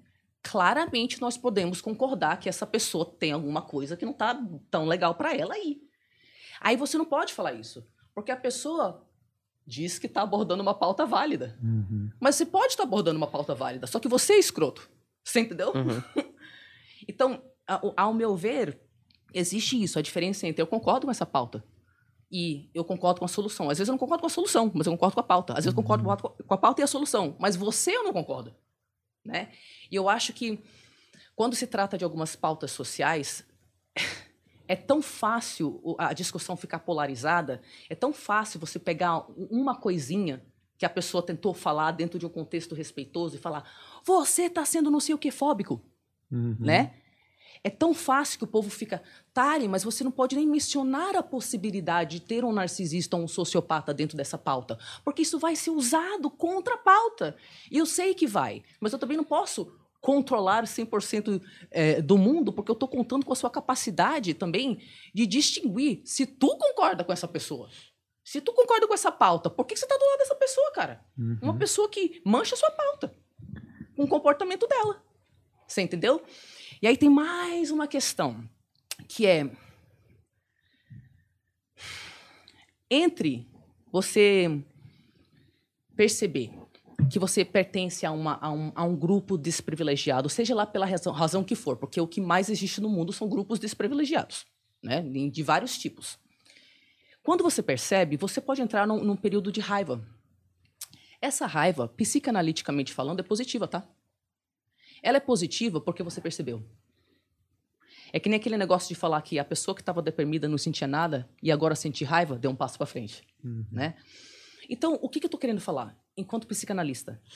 Se você acabou de descobrir que algumas situações da sua vida têm a ver com outras questões, com pautas sociais, com coisas da sua família, e você está com raiva, é, é, é, provável que nesse período de raiva você seja talvez um pouco agressiva com as pessoas ao falar, né? Mas existe uma diferença entre você estar tá nesse período de raiva e você ser um sociopata ou um narcisista. Essas pessoas que estão no período de raiva, todos nós, em algum momento, já percebemos alguma escrotice e ficamos com raiva. Você não é uma má pessoa por perceber raiva. Se você está com raiva da sua mãe, do seu pai pela primeira vez, isso é positivo. Eu falo, eu afirmo os meus clientes, você tem que sentir essa raiva, porque antes você não conseguia validar a sua própria percepção da realidade e agora você está deixando o véu cair. Então eu também acho que quando a gente está falando sobre, eu esqueci, Zé Zé Ong Maria Passeata. Zé Ong Maria Passeata. a gente tem que entender que existe raiva válida aí. Uhum. E que não é porque a pessoa está com raiva que ela é narcísica. Às vezes é que, é que a cara, ela tá percebendo um negócio que ela não tem estrutura ainda para processar, porque às vezes é maior do que ela. E ela não uhum. sabe. Eu pertencendo a essa essa classe ou essa esse grupo e o mundo sendo assim, não, tô, não tem solução para mim, então não tem solução para mim. E ela vai passar por um período de ressignificar essa experiência, de descobrir como existir no mundo. E não necessariamente só por ter raiva ela é uma má pessoa, ou que ela não é válida, ou que a pauta não é válida. Juliana, quer falar, Juliana? É, ela falou sobre o, o, lance da pessoa pertencer ao grupo. E quando a pessoa não pertence a esse grupo e quer porque quer ser o herói desse grupo, sabe? Você quer falar o nome, não? É... Não, não, mas... Mas é uma galera assim que também pesa muito no politicamente correto, né? Tipo, tem amigos que fizeram piadas sobre ele mesmo ser acima do peso e a pessoa falou que ele não poderia fazer piadas assim, uma pessoa muito magra, né? Hum. Chamou ele no camarim e falou: Você não pode fazer piada sobre ser gordo, cara. É... Você quer. A pergunta é qualquer. É, e essas pessoas também se encaixam nesse. Não necessariamente, gente. É, é, não é porque alguém faz né, uma, uma, crítica a você que a gente pode falar, ih, essa daí tem transtorno de personalidade narcisista com todos os critérios diagnósticos lá e não sei o quê. Não, uhum. não, não necessariamente. Pode ser um negócio que você pensa, mano, né? Talvez você não goste e tal, mas pode estar acontecendo mil coisas com essa, com essa pessoa aí, né? É que eu acho que agora também é um momento muito delicado, né? É, eu, eu, sinto, eu, eu acho também que tem a ver com a pandemia, que o pessoal tá com a saúde mental debilitada pra caramba. E estão procurando formas de extravasar isso. Uhum. Nós estamos mal. Uhum. Nós estamos mal enquanto sociedade, mundialmente. Fala com qualquer terapeuta. O, o número de pessoas buscando terapia subiu drasticamente. Tá? Eu até parei de dar, porque eu pre precisei parar para eu me recuperar. Entendeu? Uhum. Então, eu também acho que, particularmente nos anos da pandemia, teve muitos cancelamentos, né? As pessoas precisavam extravasar suas fúrias em algum lugar, e o único lugar que dava era na internet também. E eu acho que parte um, dessa raiva de saúde mental, de toda essa confusão e tal, também acabou extravasando nesses, nesses lugares. Aí. Mas eu fico pensando é, que é difícil a gente achar o meio termo, né? Porque acho que a gente também tem os nossos traços narcísicos que influenciam no julgamento, mas é, que nem essa coisa do, do cara da pauta social, que puta, vai estragar o, o, o caminho, né? Os fins justificam os isso, meios isso. e tudo mais. Tem aquela frase do Hemingway, a frase mais bonita lá, que é quem vai estar do seu lado nas trincheiras, que é mais importante do que a própria guerra, né? Você falou uma coisa, e eu acho que às vezes as pessoas, e tem muito a ver com o que a gente sempre fala aqui da sensibilidade, né? Quando a sensibilidade é mais importante que a verdade. Uhum. E que as pessoas, elas, de repente, se fossem simplesmente racionais e aceitassem que uma coisa não influencia na outra, mas que precisa ser dito para aí sim não influenciar. É, por exemplo, o cara que é omisso ele a gente até toma esse cuidado para falar que ah, ele não é culpado. Mas se a gente for pegar no, na matemática, sabe, sem excluindo todos os sentimentos e tudo que influencia o meio, na matemática ele é culpado, porque quanto mais omisso, mais o cuzão sobe e consegue chegar lá, entendeu? Uhum. Então ele é culpado. Você falou uma coisa no na deriva sobre o amor não existir, né? O amor ser uma ilusão e tal. E aí eu não sei se você falou exatamente isso ou eu tô aqui. Nem eu lembro que eu falei isso aí. Nossa, eu tava bem black pill nesse dia. Né? Não, tava tipo. Mas eu acho. Não era um bom dia, talvez. Não, não, calma, vou explicar. Mas é, é justamente isso, assim, ó. Porque a gente fica preocupado em não falar que o amor não existe, porque, pô, tem toda uma carga emocional que, que influencia e faz parecer que é cruel. Mas o amor, Tipo assim, você, você ama aquela pessoa porque você ama o que aquela pessoa te faz sentir. Seja lá um cara muito foda porque você ajuda aquela pessoa, ou porque você gosta de ver ela apaixonada. Hum. É sempre uma troca, né? Uhum. Todos os relacionamentos. E aquela Uhum. pessoa te ama também porque você dá aquilo pra preencher o vazio dela. Uhum. Isso não quer dizer que somos más pessoas. Se a gente for justo e, e leal com, a- com as pessoas com quem a gente se relaciona, tá tudo bem também. Mas eu acho que se, se as pessoas olhassem pra isso de uma maneira racional, seria muito mais tranquilo, sabe? Exatamente. Mas não é racional. É tipo, o amor é uma força que é Uhum. capaz de não sei o que. É um negócio muito romantizado. E agora eu acho que eu, que eu lembrei do, do contexto, eu acho que o Petri falou algo assim, tipo.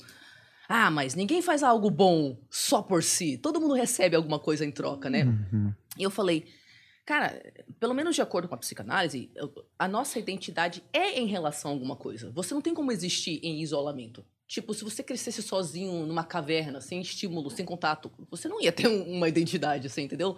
Nós construímos um senso de identidade em relação a, a- a outras coisas. Então, não, não- eu não acho realista a ideia de amor onde, não, eu só dou o amor e, tipo, é porque eu sou puro e eu não preciso nada em troca. Não. Como tudo no planeta Terra, existe uma interdependência entre todos os fatores. As suas células estão ligadas umas nas outras, não é? Se comunicando. E nós somos assim.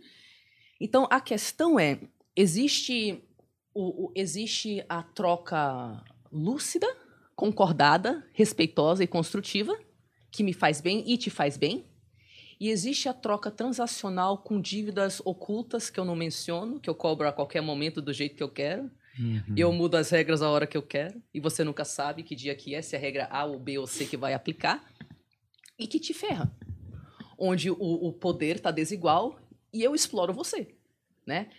Então o problema não é eu te dar algo que me faz me sentir alinhada com os meus valores. Tipo, nossa, eu tive um- uma briga com meu amor ontem à noite, mas os meus valores dizem não, dó, não durma brigada com seu amor. Então eu fui lá, eu conversei com ele, eu dei um abraço. Ai, que bom, nós podemos ter uma conversa que beneficiou as duas partes. Isso é muito diferente de, ai, o meu marido não fez o que eu queria, já sei. Não vou falar com ele cinco dias. Aí, quando você retira o amor de uma pessoa, ela entra em estado de pânico. Particularmente uma pessoa que está casada com um narcisista, porque essa pessoa provavelmente já veio de um passado onde ela foi moldada para lidar com o narcisista, talvez vindo de uma família narcisista. Então, quando você retira o amor dela, ela entra num estado de pânico, porque provavelmente a mãe e o pai faziam aquilo. E aí, quando ela tinha oito anos de idade e a mãe ficava uma semana sem falar com ela, ele não sabia por quê. E ficava, eu não tenho valor, eu vou perder minha mãe, ah, não sei o quê. Aí você vai lá e, ele não faz o que eu quero, eu não vou falar com ele cinco dias. Aí ele vai me dar o que eu quero. Aí é uma transação escrota, baseada em você ser bully, em você forçar a pessoa a fazer o que você quer e você retirar o seu amor quando, quando ela não te dá. Num relacionamento saudável, você não retira seu amor só porque você tá com raiva da pessoa. Meu marido, minha esposa tá lá rabugento, eu não retiro o meu amor para punir. Eu deixo ele no canto dele, lá para se resolver, mas a relação tá aqui estável, amorosa, esperando você voltar, né? Então, são, é, quando, quando você usa, tipo, você retira o amor, você pune, aí é transacional e é bully, e é, e é desigual, e aí é escroto. Mas essa outra forma de troca, eu, eu te dou isso, você me dá isso, eu te dou minha vulnerabilidade, você me dá a sua vulnerabilidade, eu te dou o investimento a- a- é, em você, você investe em mim, eu te dou essa consideração, você me dá isso. Ótimo, que lindo, né? Se fosse essa forma de amor, inclusive se fosse essa forma de amor, seria muito mais fácil medir o narcisismo. Uhum. Porque daí as, as pessoas empáticas, e, e só para deixar claro, não é só em, em pessoas empáticas que, que lidam com narcisistas, tá? Dois narcisistas podem se juntar também. E outros perfis também se juntam com narcisistas. Mas se as pessoas que lidam com narcisistas pudessem simplesmente falar: peraí, vamos analisar isso aqui. Eu dou X, recebo punição. Tem desigualdade aí. Eu, inclusive, recomendo que as pessoas sejam secas e racionais nos seus relacionamentos. E eu falo para elas: não, você tu tem que medir mesmo. O que, que você deu, o que, que você recebeu. Mas não no sentido de eu vou te dar para receber. Uhum. No sentido de doar o melhor de você para ver se a pessoa tem a capacidade de doar o melhor dela. E se essa vai ser a natureza da relação. Ou se vai ter sempre uma desigualdade. Se você acha, ai, tem sempre uma desigualdade, mas o amor Uhum. é aí que você se ferra. Então, de fato, se fosse mais racional, se fosse mais A por A, B por B, dentro da, do- daquilo que a gente pode se dar, seria muito mais simples você analisar. Mas quando você vem com conceitos de amor, honrar os pais, cristianismo, fica difícil. Você vê o óbvio. Uma coisa que você falou que eu fiquei pensando e é meio preocupante, né? Ah, eu acho que realmente todos nós precisamos de suprimentos narcísicos, né? Eu acho até que ele alimenta coisas que precisam ser alimentadas até para você se sentir uma pessoa validada ah, em diversos aspectos. E uma coisa que eu imagino que deva ser uma constante no narcisista é a busca por situações ou posições de destaque, né? Porque se ele se alimenta de atenção e coisas que giram em torno disso, o posicion- posicionamento de destaque, como nem você falou, líderes de empresa, líderes de movimentos sociais, ah, fama, sei lá, sucesso, etc. E é, os ah, narcisistas e sociopatas têm coisas muito parecidas, né? E aí eu fico pensando, se somos liderados em qualquer lugar por líderes e a gente está muitas vezes colocando essas pessoas que buscam essa aprovação para trabalhar nesses lugares, talvez uma boa porcentagem das lideranças que a gente tem em todas as camadas sociais e de poder tenham um probleminha a mais do que só suprimentos narcísicos. E aí que eu fico preocupado, porque agora tá me caindo a ficha que talvez a gente seja liderado pelas pessoas menos empáticas ou que menos estejam procurando Agora bem- tá caindo essa ficha? Pois é, você vê como eu sou rápido. É, é, é. E assim, aqui a gente chega no momento da, da entrevista que eu falo que eu não tenho essa solução, né?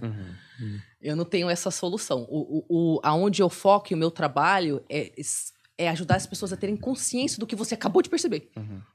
né? Só que em todos os lugares, em todos os lugares, tenha consciência. O que, que é suprimento narcisista? Como que é a personalidade da pessoa que busca isso? O que, que ela faz com outras pessoas?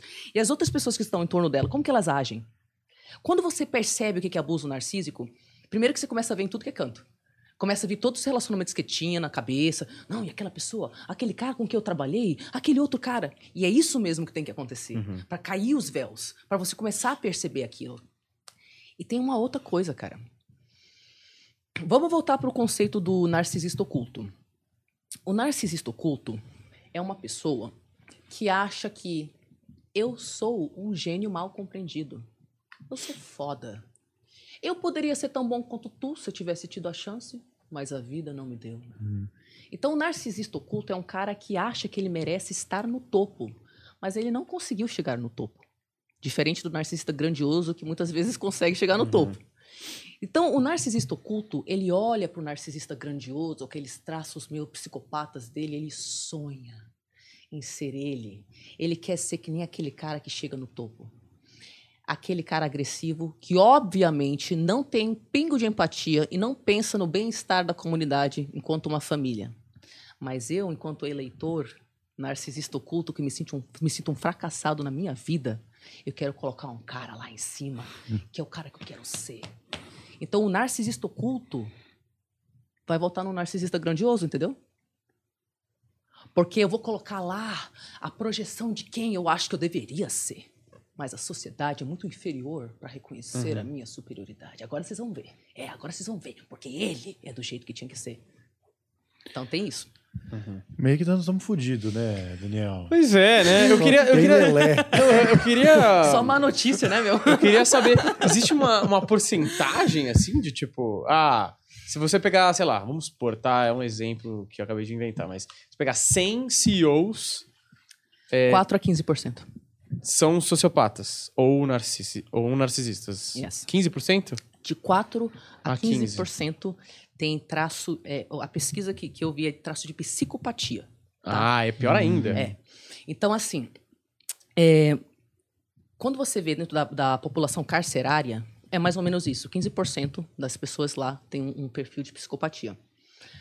Na população mundial normal, é mais ou menos 1%. Narcisista de 1 a 4%, dependendo da... O transtorno de personalidade Aham. narcisista. Diagnosticado, Narcisismo né? patológico, dentro de vários contextos, pode acontecer Uhum. tá? Mas quando você vê os CEOs, tanto na população carcerária, 15% mais ou menos, e os CEOs de 4 a 15%, porque va- varia, né? Hum. É mais ou menos a mesma coisa, assim. Eu acho que 15% diagnosticado e os outros mentem muito bem. É. Entende? Não, e- mas isso é psicopatia, porque maior. se englobasse sociopatia e narcisismo, o transtorno de narcisismo, talvez aumentasse essa porcentagem, não? Perdão, repete que eu... Porque são 15%, de 4 a 15% de psicopatas. Mas se a gente aumentasse o espectro Do narcisismo, é. é, narcisistas e sociopatas. É, e- eu não sei se eles fizeram pesquisa sobre transtorno de personalidade narcisista, mas eles fizeram bastante pesquisa sobre psicopatia entre os CEOs. Aí eu posso te dar esse, essa porcentagem por causa disso. Mas é, justo, né? Vamos falar mal É. dos outros, que o que eu tava dizendo é do hum, negócio das seitas, que as pessoas têm dificuldade de, de aceitar. E, inclusive, o programa da Hotmart da Vandinha, que seria hoje, mas talvez quarta, se tudo der certo, Aham. tem o Jim Jones, que era um cara super ligado nas, nas pautas raciais, de, tipo, incluir todo mundo e depois promover um suicídio coletivo num lugar onde ele é ditador na Guiana. Na Guiana, né? Foi na Guiana. Tem, um, Uhum. tem um, né, um documentário da Netflix de um apresentador de televisão e rádio é, em inglês. Putz, eu não me falho o nome dele Hum, agora. tu me contou. Mas esse cara, assim, era um. Ele, assim, ele morreu com 80 e poucos anos. É, começou a carreira, tipo, nos anos 40, 50, sei lá, na rádio. E ele. eh, Me falha o nome dele, mas assim, ele era um cara solteirão, nunca casou. E ele, tudo que, todos os programas que ele fazia tinha uma, uma parada é, de doar para hospital, de doar para fundações. Ele mesmo trabalhava no Uhum. hospital pessoalmente na maca, não sei o quê. E ele tinha um programa de televisão que era todo baseado meio Luciano Huck no sentido de, ah, o programa dele realizava sonhos. Então o moleque mandava uma carta, queria levar minha professora para jantar. Molequinho. Aí ele fazia um jantar mal legal e tal. Era um, era um cara amado, assim, na Inglaterra. E depois foi se descobrir que ele era um grande pedófilo e ele trabalhava no hospital até pra ter acesso a pessoas que estavam com Ok. coma, Caraca, em coma, e não sei o que. Não, cara, Deus pesadíssimo, assim. É, Jimmy Savile. Isso, Jimmy isso? Savile, é. Sim. E aí ele. E aí descobriram uma coisas horrendas, assim. É, mas engraçado que ele, quando, basicamente, quando ele morre, meio que a internet chega e aí as pessoas começam a falar, é, ele era um filho da puta que me abusou. Aí começa, ah, ele me abusou também. Aí vem aquela avalanche de 60 anos de abuso. Porque ele, mano, ele tava, tinha acesso a todos os lugares, ele foi Sir, tá ligado? E aí. Caraca. É, não, ele era um cara. Ele, tipo, era maior que o Luciano Huck, assim. Era um Meu negócio Deus. gigantesco. E aí ele tem uma, uma, uma cripta lá, sei lá, um negócio. que- Como, sei lá, como chama aquilo? Uma. Não, um Uma tumba. Uma tumba. Tumba. Uma Uma pirâmide. tumba lá. Mano, gigantesca, com frase. E a frase que ele escolheu, é, tá na tumba, era. Foi muito bom enquanto durou. E aí os caras queriam destruir a tumba, não sei o que, mano. Foi um negócio pesadíssimo. Mas esse cara é o cara Não, que é. mais bem disfarçou na face da Terra, entendeu? Gente, os, os autores que escrevem sobre psicopatia, eles falam: Ah, eu trabalho com isso há 40 anos e vários psicopatas já me lu- ludibriaram. Caraca.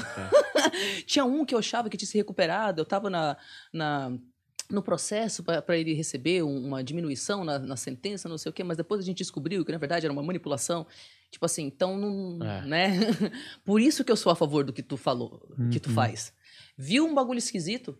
Não tem passar a, a- a- a- Pano. não tem passar pano. Vamos conversar sobre esse bagulho esquisito. Não só por causa do bagulho, mas acima de tudo, para eu ver tua resposta. Quando eu coloco um limite em você, eu te faço perguntas. É isso que eu quero saber. A sua resposta.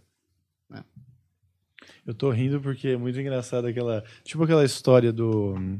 do porra, não é engraçado que, que tem um monte de, de padre que Ah. acaba tendo tendências e tal pra Aham. pedofilia e eles põem um monte de estátua de. De, de anjinho pelado bem na frente do altar. Sabe aquela história? Tão engraçado que o cara que é acusado de, de pedofilia monta Sim. um parque de diversões É. para receber os seus fãs, crianças. Ai, Sabe? gente. Tipo, as pessoas precisam ser realistas. Tipo, isso aqui tá esquisito, gente. É. Isso aqui não faz sentido, entendeu? É que é, é chocante pra gente também idealizar uma pessoa.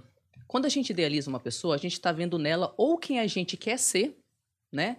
Como eu falei do narcisista oculto, que vota no narcisista grandioso, coloca o narcisista grandioso lá, porque eu quero ser ele, né?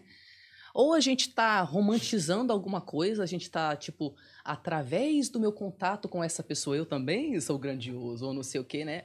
Mas tem a ver com, com alguma fantasia, né? É difícil você tirar isso das pessoas. Né? Uhum. Imagina o, o Bill Cosby. Uhum. E- e- Era essa a pergunta que a gente ia entrar. Você entendeu? É. O, o Bill Cosby.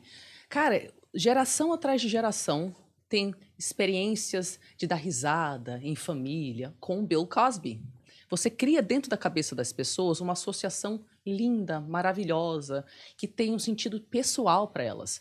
Aí você chega e fala: não, esse cara aí é, é um escroto. A pessoa tem um investimento pessoal na imagem do Bill Cosby. E ela não percebe que ela está, na verdade, sonhando, eh, ela está lutando pelo direito de preservar o sonho dela. E a gente não pode lutar pelo nosso Uhum. direito de preservar o nosso É sonho. escroto você também, entendeu? é egoísta também. Exatamente. Então é muito difícil você tirar das pessoas. O seu herói é isso. A sua mãe, o seu esposo, o seu filho é isso. A pessoa não quer ver, Uhum. né? O- e o Bill Cosby é um comediante, né? Exato. Então, a gente é comediante de stand-up também, então. É problemático. O menino ali parece bonzinho, mas também é.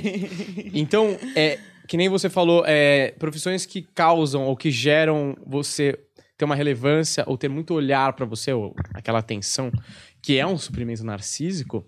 é, por exemplo, na comédia, eu imagino que deva ter uma. Porque assim, comediante, a princípio, é subir no palco pra receber risadas e aplausos. E você que escreveu, você que se apresenta, você que dirige, você que interpreta, você que faz tudo. É tudo, todos os aplausos são 100% seus, porque você não tá dividindo nenhum nada, nada daquele trabalho com ninguém.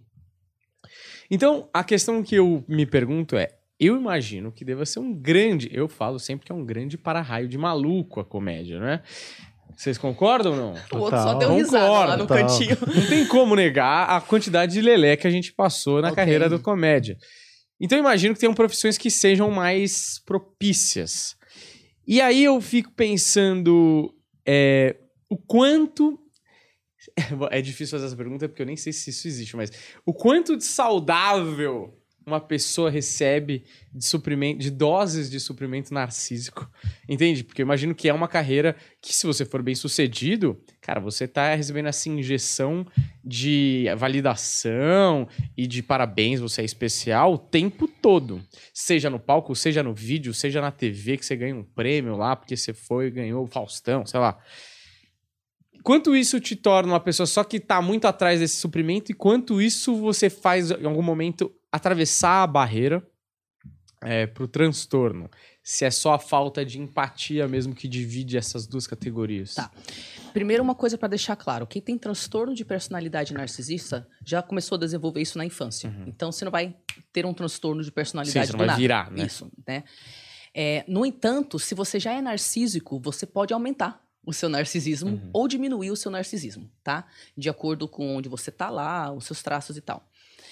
É, mas assim, qualquer pessoa que tá na mídia, para ter saúde mental, vai ter que ter muita consciência do seguinte: quando você se expõe, alguém vai te idealizar.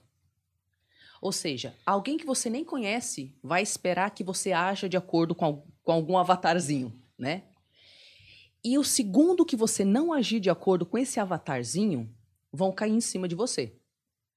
Porque fama é abuso narcisista. Fama é eu decidir que você tem que ser o meu herói. E a hora que você faz alguma coisa errada, eu vou te cancelar, eu vou te não sei o quê. Né? As pessoas não enxergam quem tem é, visibilidade como um ser humano. Né? Então, acho que quem tem visibilidade tem que entender isso para começar.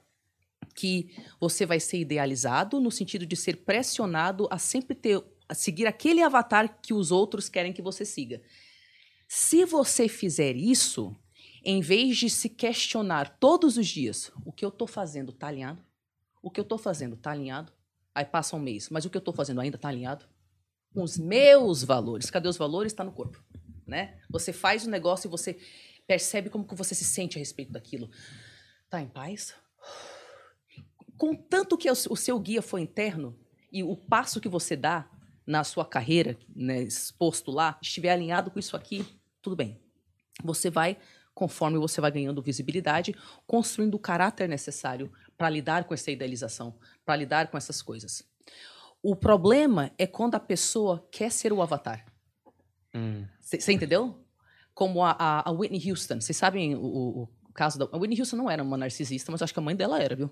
Hum.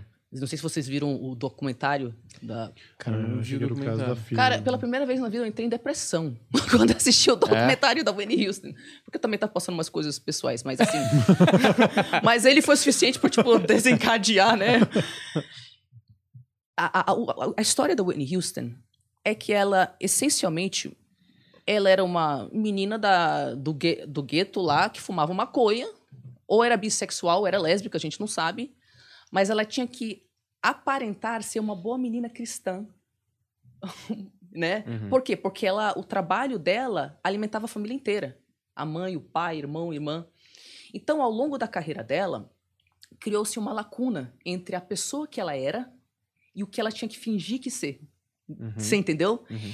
Essa lacuna mata as celebridades. Quando você tá se, tá se pressionando para ser o que querem que você seja, se você. Por isso que tantas crianças que crescem na fama chegam na adolescência, na fase adulta, eles não sabem o que eles são, eles entram em depressão, eles cometem suicídio.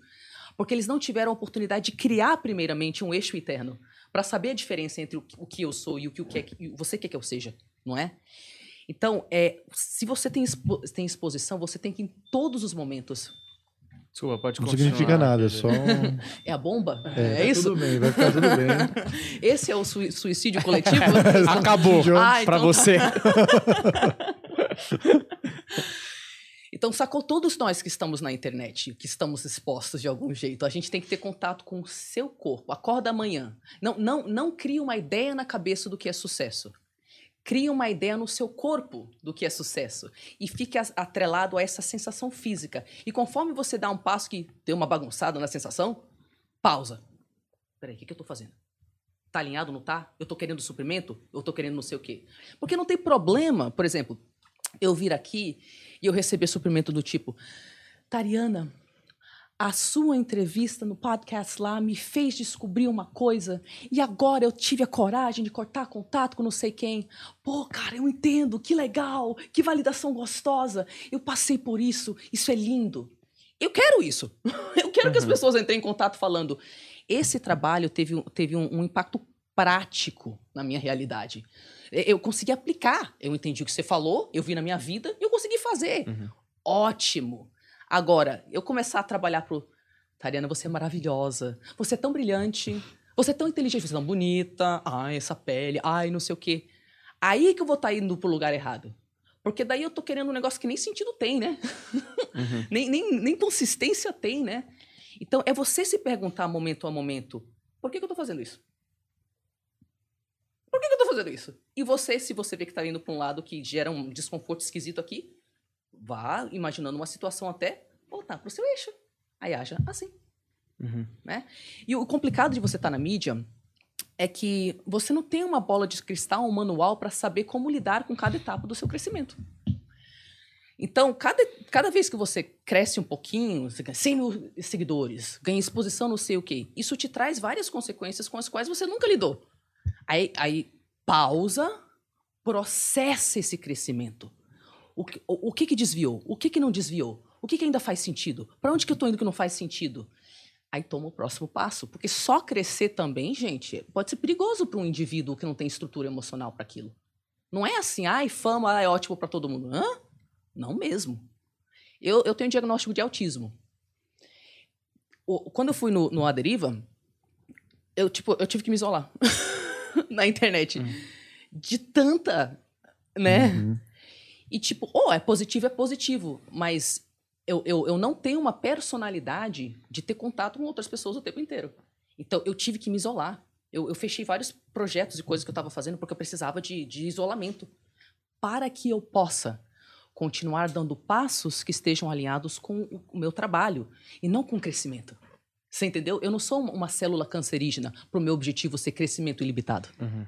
Não é? Tem que ter sentido o que eu faço. Então, é, crescer um pouquinho, pausa, reflete. O que, que tá alinhado, o que, que não tá? Corrige. Crescer um pouquinho, pausa, reflete. O que, que tá alinhado, o que, que não tá? Corrige. Né? Tem que construir caráter também para lidar com a, com a fama, para lidar com exposição. A gente deu uma pinceladinha nas pessoas, mas acho que a gente podia criar um. Focar, de repente, uma figura histórica. De repente, a gente usou a Whitney, a Whitney Houston. Acho que a gente pode, de repente, pegar alguém que não vai ouvir isso, porque nós tivemos problemas com a Luísa Sonza, não é verdade? Pra recompensar, eu já sei a solução, viu, Daniel? Não quero ser provocativo aqui de nenhuma maneira.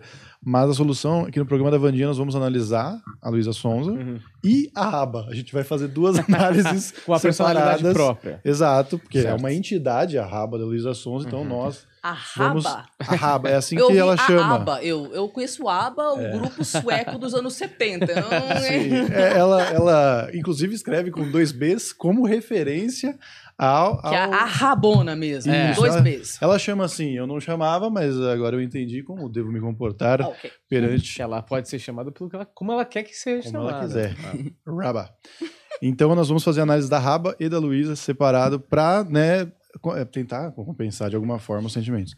É, mas vamos falar mal de gente famosa, de talvez figuras históricas, para a gente tentar é, traçar essas características que as pessoas possam pegar desse, desse- dessa criatura, de repente fazer paralelo com outras pessoas importantes do, do momento e até na, na sua casa, e também porque gera um ótimo corte com uma foto da pessoa na thumb, que atinge diretamente o Sabia público. que vocês queriam uns não é? clickbait do caralho. A gente precisa, a gente precisa. É o nosso que o ganha-pão, chegue lá, entendeu? Eu falo abertamente, precisamos dessa foto na thumb. Então escolhe aí alguém, um Hitler, alguém pesado, que a gente Um possa Napoleão. colocar. Putz, cara, eu, de todas as pessoas, escolhi uma pessoa na, na- na mídia. Pensa numa pessoa que nem segue a mídia. Não, Vamos mano, pode ser qualquer pessoa. É uma figura histórica, de repente, um, um presidente, eu não sei. Eu não tô te influenciando a falar, mas seria ótimo, não é? Você deu umas pinceladas ali que eu, que eu senti. Eu, eu prefiro que captei. vocês mencionem uma pessoa Tá. E que, que, eu, que eu possa ser aberta a respeito da, da realidade, que eu não assisto televisão desde os 15 anos de idade, eu não escuto rádio desde 2000 e não sei quanto, e que se vem um comercial eu apago. Então, e eu não sigo muitas coisas da mídia, né? Então, talvez eu seja ignorante. Uhum. Então, se você me trouxer um contexto, eu posso, como um psicanalista e como pessoa que passou por isso, né? Mas, mas eu peço desculpa com relação a meu limite do que está acontecendo na mídia, porque eu sendo uma pessoa nerd, eu não sinto interesse em certas coisas. Eu sei que são válidas. Uhum. Muitas pessoas me falam, Tari, por que você não aborda essa pessoa? Porque eu não sei quem é essa pessoa. Mas nem Tari, a raba? A raba você não conhece? ah, eu sei quem ela é, eu sei que ela possui uma raba, Ainda bem, né? Sim. eu não sei Possui, nada possui. sobre a vida pessoal de nenhuma celebridade, eu não sigo, Uhum. eu não assisto, eu não quero saber, eu não sinto interesse em saber. Sim. Então, eu sei que deu uma brochada aí no, no seu plano, mas se Não. você trouxer alguma coisa Não. específica, de repente. Tem um, uma- um caso que eu fiquei pensando, que é uma pessoa famosa, que enquanto você falava, é, eu já vi várias entrevistas dela falando sobre isso, que é o Jim Carrey, né? Ah, o Jim Carrey, eu não sei se você já viu alguma entrevista dele falando, é exatamente isso que ele fala que ele teve um momento da vida dele que teve uma depressão muito profunda. Uhum. E ele entendeu que ah, o motivo do qual ele estava sofrendo dessa depressão é porque ele construiu um personagem pra. é, ele construiu, ele falou assim: eu construí o Jim Carrey pra agradar é, a galera, pra fazer a galera sorrir, não sei o que, não sei o que lá. Só que chegou uma hora que ele entendeu que a depressão dele era o corpo dele, dele falando fuck you. Fuck you, baby. Porque ou você para com essa putaria e me assume como eu sou de verdade, ou você vai ficar aqui nessa depressão que você tá cansado de fazer esse personagem que não é você. E aí, várias entrevistas anos depois também, ele gosta de falar, por exemplo, ele gosta de tirar sarro da, do showbiz, assim, né? Então ele vai pra lá e aí a repórter vai conversar. E aí, você tá feliz de estar aqui no Golden Globes, por exemplo? Ele fala, ah, eu não tinha nada pra fazer, né? Isso aqui é uma grande palhaçada, uma patifaria total. E a gente fica se dando tapinha nas costas pra falar como a gente merece tudo que a gente faz por milhões de dólares pra sei lá, ficar um mês fingindo que eu sou é, um ET no espaço. Sei lá, ele, ele zoa a própria parada, apesar dele estar lá dentro e tal. Então, eu não sei, né? Você tava falando de fama na pergunta anterior, e aí eu sempre fico pensando, porque é uma possibilidade. Não é a realidade agora, mas um dia, quem sabe, né? é, a gente fique muito famoso, né? Até porque a gente é Sim, nós especial. vamos. Isso aí é inevitável, Porque acho, vocês são inclusive. fodas e humildes. Exato. Muito Exatamente, humildes, exatamente. exatamente. E aí, é, eu fico pensando, tipo, o impacto que a fama tem e como as pessoas acabam por rejeitar consequências ou, a- ou até englobá-las na própria personalidade e a dificuldade que tem de, de se lidar com isso. E aí o narcisismo é muito louco, porque o cara, o Jim Carrey claramente buscou isso. Ele queria ser gigante. E aí, quando ele se dá de encontro com isso, ele, ele toma esse choque térmico aí. Então, o, o narcisista ele tem um limite de, de é, é, suprimentos narcísicos, ou, ou é outra, outro ponto que entra em colapso, né? Na real, no- é, eu, não, eu não acompanhei Sim, o, na- o Jim Carrey, então eu vou responder o que você tá me trazendo, Sim, sim. tá? É, me parece que o que aconteceu com o Jim Carrey, de acordo com o que você falou, foi o oposto. Ele percebeu que o personagem vazio que ele representava é, não, não estava Ah, alinhado. tá. E isso causou a depressão. Diferente do narcisista que sente depressão quando ele perde o suprimento narcisista. Hum, Você entendeu? Tá. Então, eu- o- qualquer pessoa que tem fama vai ter que lidar com a questão do suprimento narcisista e com a questão de você estar criando um avatar para os outros sem perceber. Um- Em algum momento você percebe que você criou um personagem e que as pessoas investem naquele personagem. Só que você também, enquanto um ser humano, muda.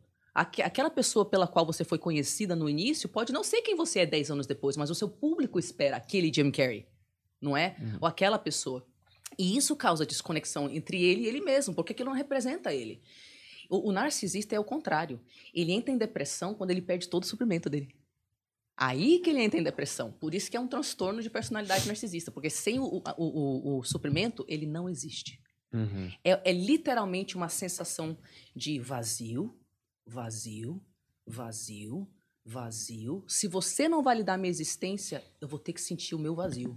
Eu vou ter que sentir a vergonha de todas as merdas acumuladas que eu fiz ao longo das décadas da minha, da minha vida, que causaram um rastro de fracasso atrás de fracasso nos, nos meus relacionamentos, e que eu tava fingindo que não tava lá porque eu sou superior, mas que agora que todas as pessoas me abandonaram, eu vou ter que enxergar. Uhum. Aí ele entra em depressão. E é nesse caso que alguns buscam terapia. Uhum. Não, não porque vai resolver alguma coisa necessariamente. Eu sei que tem pessoas é, que podem estar se identificando como narcísicas, né? E eu aqui falando, ah, não tem terapia para você. Isso é muito difícil, porque eu não sei se essa pessoa que está assistindo ela tem transtorno de personalidade narcisista ou se ela tem os traços. Então eu vou sempre partir do pressuposto que se você é um ser humano que busca e busca realmente, você encontra. Eu estou menos preocupada com seu diagnóstico oficial e mais preocupada com o indivíduo que está vendo essa informação, se identificando e tentando achar uma saída, né? É, mas, mas quando eu digo não tem tratamento, eu digo que hoje, oficialmente, não existe nenhum tratamento que teve bons resultados com transtorno de personalidade narcisista. Mas uma gigantesca razão por isso é que se eu sou superior a você, para que, que eu vou me tratar com você? eu sou superior, tô sempre certo. Você não sabia? Então é difícil você saber se uma terapia funciona para uma pessoa que diz que não, tá- não precisa de terapia, né? Não tem como forçar uma Uhum. pessoa, que né? às vezes as pessoas entram em contato. Tari, como que eu convenço meu pai a fazer terapia? Tem clínica de reabilitação pra escroto, né? Fica difícil. Sabe? Tipo, pô, a pessoa não quer. Uhum. Ela não quer, ela não tá errada. Você que tá errado, você que é um pé no saco, você que não, não aceita piada, você que é sensível, você que é um viadinho, Uhum. sabe? Eu não tenho que fazer nada. Então é por isso que a gente fala que não tem tratamento. Mas se você está, está se identificando com uma pessoa narcísica e, e você tá percebendo, Uhum. né? Pô, eu tô percebendo isso. Não, eu tô num lugar na minha vida onde a chave virou. Tipo, eu estou disposta a finalmente lidar com essa coisa. Eu não sei se eu tenho um diagnóstico ou não, né? Porque oficialmente diagnóstico de transtorno de personalidade narcisista não tem tratamento, não tem cura. Mas você não sabe o que você tem. Busca terapia, cara. Busca terapia com alguém que conhece Uhum. de, de, de narcisismo. Busca terapia e, e começa a fazer o teu trabalho, sabe? Independente do que os outros te chamam ou não chamam, começa a fazer o seu trabalho. Eu já vi pessoas com traços narcisistas melhorarem. Minha irmã, quase cortei contato com ela. Anos atrás. Hum. Porque eu achava que ela, que ela era que nem minha mãe. Não, ela é capaz de aprender. Tá lá em casa. Entendeu? Então eu não sei onde você se encaixa. Será que minha irmã teria sido diagnosticada com transtorno de personalidade narcisista 12 anos, 15 anos atrás, quando, quando eu comecei a colocar limite nela, tremendo na base porque eu tinha medo dela? Não sei. né? Eu acho que as pessoas também brisam no seguinte, cara. Esses dias é, tinha um corte meu do A Deriva, onde eu falava, gente, a única forma de ajudar uma pessoa que tem traço, traço narcisista, é falando não, colocando limite. Aí veio uma acadêmica lá nos comentários, aí vomitou várias frases lá acadêmicas, porque de acordo com o livro, e não sei o que, os níveis e os critérios, aí ela falou assim, não acredite nessa falácia, narcisista não muda, né? Aí ninguém nem curtiu o comentário dela, porque eu acho que todo mundo entendeu o meu contexto, o que eu tava falando, Aí tem algumas pessoas que vão tentar chegar em você com um jargão acadêmico, porque oficialmente não existe XYZ. Não, não existe tratamento que funcione com narcisismo. Mas vamos falar numa linguagem que pessoas possam usar de uma forma prática. Se eu chego em você e falo, não, sua mãe não pode ser narcisista, porque um diagnóstico oficial não foi dado, porque de acordo com o livro X e, e o Heinz Kohut, e também não sei mais quem, isso te ajudou de alguma forma? Hum. Continua na merda. Você continua no, na merda. Lidando né? com a louca. Isso. Então, eu estudo o acadêmico para sintetizar, simplificar, e como pessoa que passou por isso, eu tento te falar um negócio que você pode ir na prática lá. Deixa eu usar a tática que a Tariana falou. Coloca limite no narcisista. Com, com neutralidade. Você tem que ser neutro na hora de colocar para ver a resposta, se você tem dúvida, uhum. né? Ai, será que eu sou agressiva? Não sei. Então, seja, não seja aborde a pessoa com, com, com respeito, coloca limite, vê a resposta. Tu vai ter muito mais resposta prática do que se eu chegar vomitando do jargão acadêmico. Você entendeu? Uhum. Uhum. Vamos pegar, por exemplo, a Jada Smith, que é a mulher do. a esposa do Will Smith. É, vou aqui jogar, tô ilustrando, hein? Tô ilustrando, vou até excluir o fato que nos atinge, né, Daniel? Mas vamos supor, a pessoa que faz uma live e convida o marido a se sentar de pegadinha, assim, não te avisei, tu não tá preparado. Vem aqui, queria te contar que eu é, transei com um amigo do nosso filho, porque você não me dá atenção, nosso sexo não é a mesma coisa há muito tempo.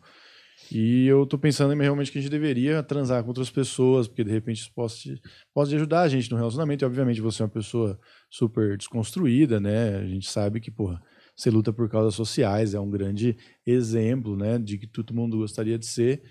E eu acho que, que, que acho que você vai entender o meu lado. Isso, por acaso, seria característica de alguém? Tô, tô jogando aqui. É. É, então, eu, eu, sei que aconteceu alguma coisa com a, a Jada. Eu, eu não acompanhei direito. O que eu entendi foi só isso que você acabou de falar, que ela, que ela não tinha contado para ele antes dessa um, desse programa que ela tinha atrasado com outra pessoa, então ela confessou para ele no momento lá. Foi isso? É isso que aconteceu? É, eu tô ilustrando. É, foi isso que aconteceu, mas eu tô ilustrando, nem tô falando dela. Tô só botando aqui. Imagina se alguém fizesse isso. Eu, eu corto contato com essa pessoa no mesmo dia. Por que, que essa pessoa tá usando uma plataforma pública? É. Você entendeu? Para falar de um negócio que obviamente é íntimo. O, o que, que tem de, de difícil de entender? Sobre isso. Como que uma pessoa que está comigo há não sei quantas décadas não entende que isso provavelmente vai ser um gatilho emocional para mim que a gente vai ter que processar a sós? Mas isso não necessariamente é patológico. Eu, Ou é? É, é, mais uma vez, eu estou comentando do que você é. me trouxe da situação. Eu não sei como é que é esse programa. Eles uhum. fazem isso direto? Não, não, não. Mas é uma, assim, uma, uma atitude extrema, né? Que eu acho que, não sei, ilustra bastante uma característica, eu acho. É, eu não, eu não sei se o ponto do programa é esse. Eu não sei se todos os dias casais não, vão não. lá e confessam uhum. coisas que. É, por isso que eu tô, tô tendo muitos dedos para abordar, porque eu, eu não uhum. sei qual é o ponto do programa. O que, que eles falam no programa? Eu não sei Coisas também. vulneráveis e abertas o tempo inteiro. Então, eu não sei, nem sei coisas... se foi um programa, na verdade. Se, talvez ela mesma tenha colocado no canal dela. E eu nem sei também se ele não sabia quando ele sentou lá. Ah, ok. Eu não, não sei. Eu sei é por isso que eu fico meio sem dedos de, de, de, de, Tipo assim, com dedos de, de, abordar. Eu não sei se ele sabia, se ele não sabia, se foi concordado, é. se não foi é. concordado. É. Eu sei com certeza que o que eu falo na internet, o que alguém faz um corte dizendo que eu falei com uma certa edição, é diferente às vezes. Sim, sim, total. Então, por isso que eu tenho dificuldade em comentar sobre vidas de celebridades com as informações que eu recebo de terceiros, de terceiros, terceiros uhum. e terceiros e terceiros, você entendeu? Não, é por, isso que eu falei, vamos supor que alguém faça isso. Sabe, essa história me lembra essa história. Porque, assim, é, ele é um ótimo ator, ganhou o Oscar, inclusive. A gente não esqueceu, porque ele deu um tapa na cara de uma pessoa. Mas ele ganhou o Oscar, ele é um ótimo ator. Então, realmente parecia muito, né? Que ele tava sofrendo tudo na hora ali. Ele tava realmente É. afetado pelo que aconteceu. Não, assim. mas é, é, eu acho que sim, mas eu não sei se foi a primeira vez que. Porque você ouvir aquilo pela segunda vez e fingir normalidade. É foda também? Aham. Mesmo que você já saiba mais ou menos o que aconteceu, você não vai. Talvez você finja até melhor, mas assim, é, é difícil de qualquer forma ali você não ter uma reação genuína, né? É, mas eu não sei, eu não, eu não sei, eu só vi o vídeo, eu não sei se era um programa de TV, se era uma live. Você entendeu? sabia. Ninguém sabe, mas todo mundo tem uma opinião. Uhum. Agora, o que me lembrou, né?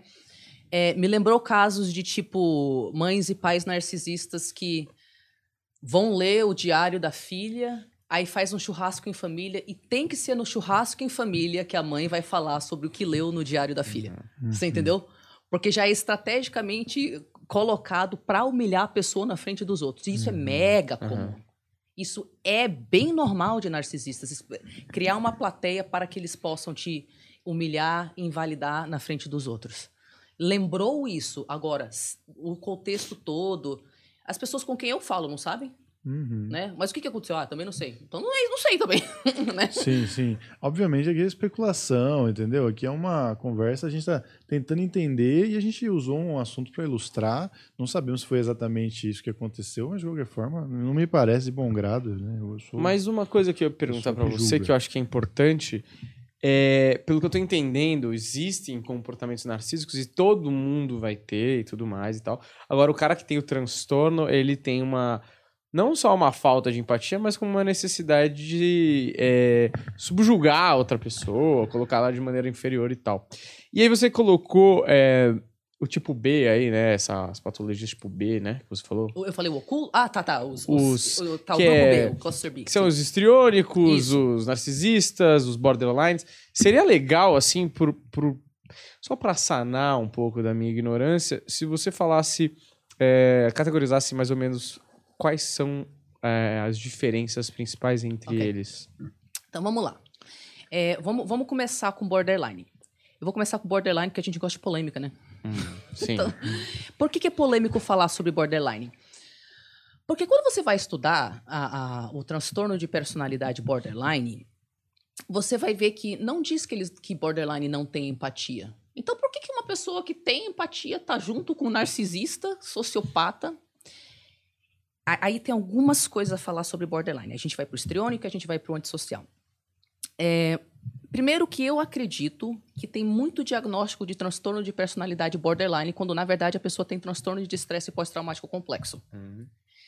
E isso causa é, polêmica entre as pessoas diagnosticadas que estão assistindo isso ou que vão assistir isso. Porque algumas dessas pessoas não têm comportamentos de, de tipo, te ferrar, entendeu? Mas elas estão categorizadas com, junto com o narcisista. E eu, Tariana, observando esse público, eu acho que tem um, um super diagnóstico de borderline. Quando, na verdade, muitas dessas pessoas só têm a desregulação emocional, a, a instabilidade no senso de eu, que pode ser causada pela dissonância cognitiva que eu falei de quem lida com, com pessoas abusivas. Ela tem características do borderline, mas ela não, ela não é transtorno de personalidade borderline. Por quê? Por que, que eu tenho que dar todo esse, né? Porque o, o borderline puro original, ok? Era tido sim como uma pessoa caótica, dramática e que causa problemas nos seus relacionamentos. Agora, a grande diferença entre o borderline e o narcisista é que o borderline é como se fosse uma criança abandonada no circo que precisa desesperadamente de um adulto para cuidar dela. E quando você não responde à minha ligação, eu volto a ser aquela criança, eu vou te ligar 10 milhões de vezes, eu vou aparecer na sua casa, e, e se você não responder, eu acho que você vai me abandonar. Então, você concorda que ela tá faltando com empatia no sentido de entender que né, você está no trabalho. Então, o borderline ele falta com empatia quando ele está com o gatilho de abandono ativado. E aí você fala isso para as pessoas que uma pessoa borderline pode agir de forma narcísica e até sociopata. Tem pesquisa que mostra que ah, algumas borderlines, quando esse ga- gatilho de abandono é ativado, a pessoa pode ter comportamentos tão desregulados que ela se coloca em risco, coloca você em risco, exatamente como um sociopata, ok? E aí, uma pessoa que tem empatia não entende por que você está falando que ela pode ter comportamento de sociopata em algum momento ou comportamento de narcisista. E o que eu estou falando é que o borderline puro, ele age de forma narcísica porque ele regride a um estado de criancinha com medo e ele começa a chamar sua atenção. Eu preciso da sua atenção, pelo amor de Deus, eu sinto que vou morrer. E nesses momentos ele age de forma narcísica, ok?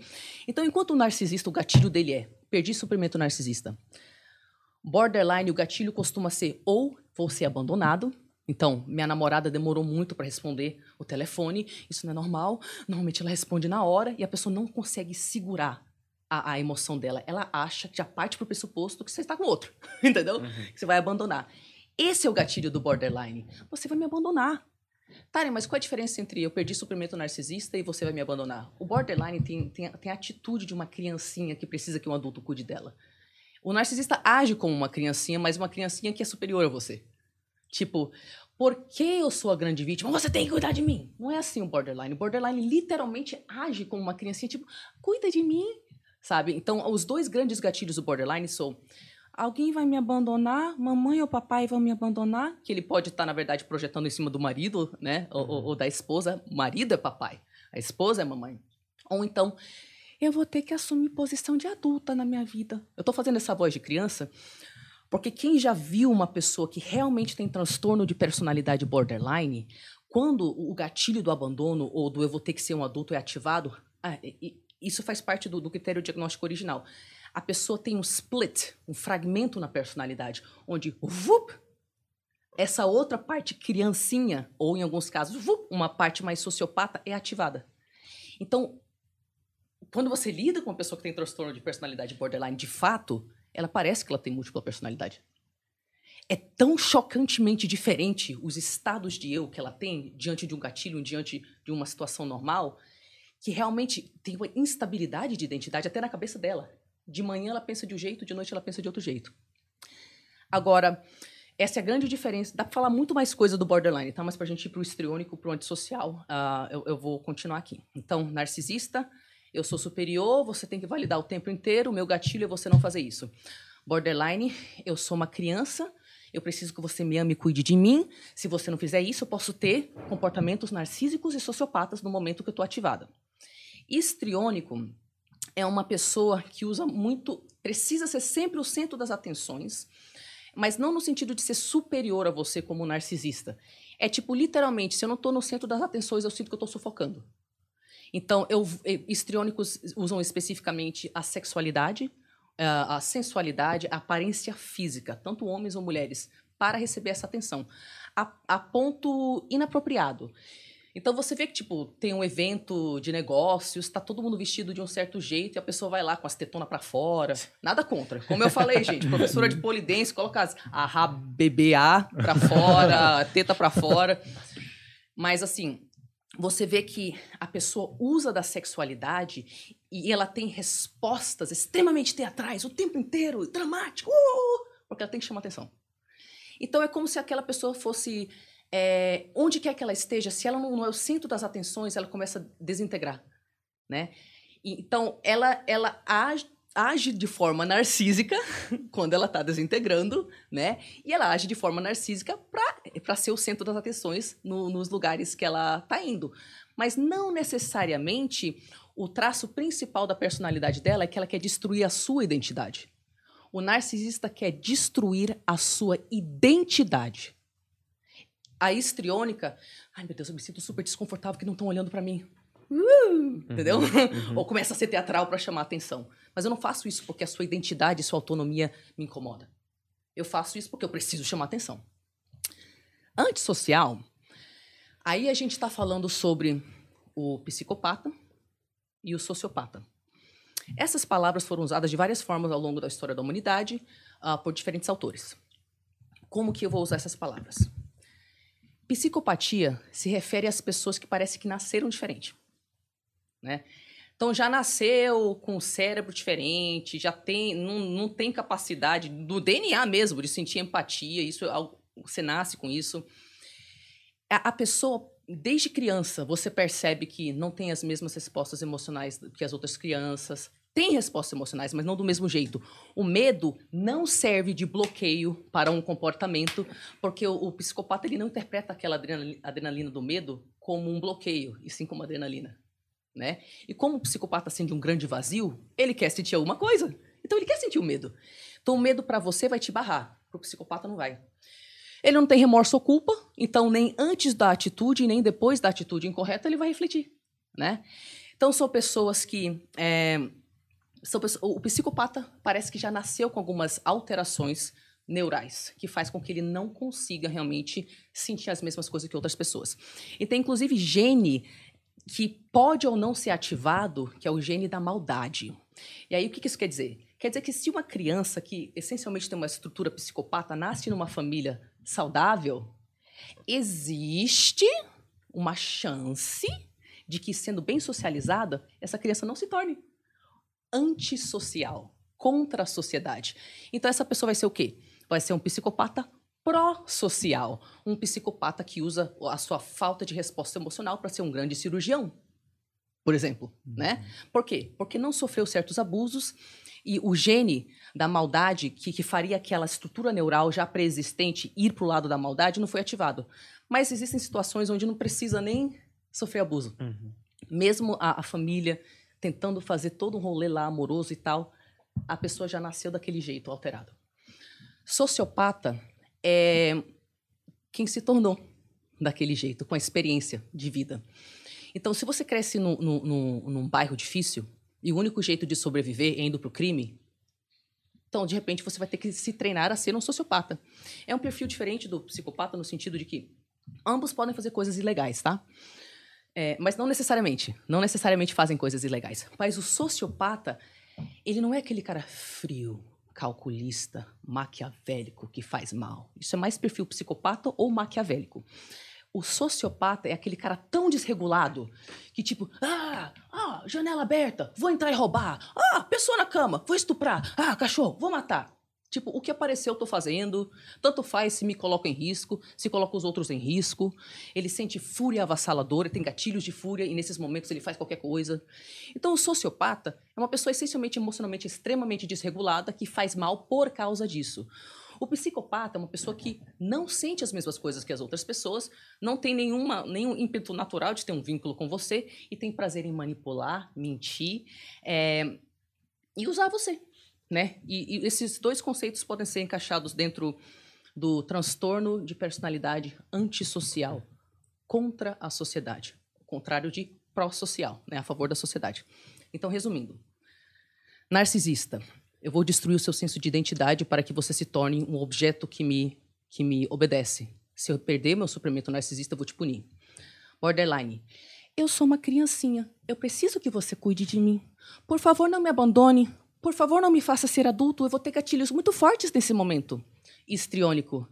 Se eu não for o centro das atenções em todos os lugares, eu vou desintegrar. Ah, eu vou usar minha sexualidade, meu corpo ou coisas teatrais para chamar atenção o tempo inteiro. Se não, eu não vou conseguir bancar isso aqui. Antissocial. Pode ser psicopata ou sociopata. Eu faço coisas contra a sociedade, seja porque eu nasci diferente ou eu fui treinado a não ter vínculo com você e tipo eu saio desregulado pelo mundo aí, tomando o que é meu e não tendo é, empatia pelos outros. Pô, foi muito, muito bom. Baita aula, hein, meu? Baita corte também, Inclusive, viu? eu fiquei até corte. uma coisa tipo, hum. o psicopata e o sociopata, se a gente for ver é, em crime mesmo, é porque os caras dividem em organizado, não organizado, metódico e tal. Me parece que. Eu não sei, assim, totalmente. Pode ser que eu esteja falando uma grande groselha.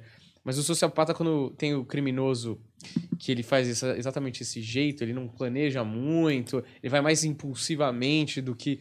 É, e o psicopata, eu acho que ele tem um sentimento de prazer até no planejamento Isso. da parada. É prazeroso manipular. É. Você vê um psicopata planejando as coisas, fica, nossa, o cara sente prazer em manipular as pessoas, uhum. em usar as pessoas. Maneiríssimo. É, fala.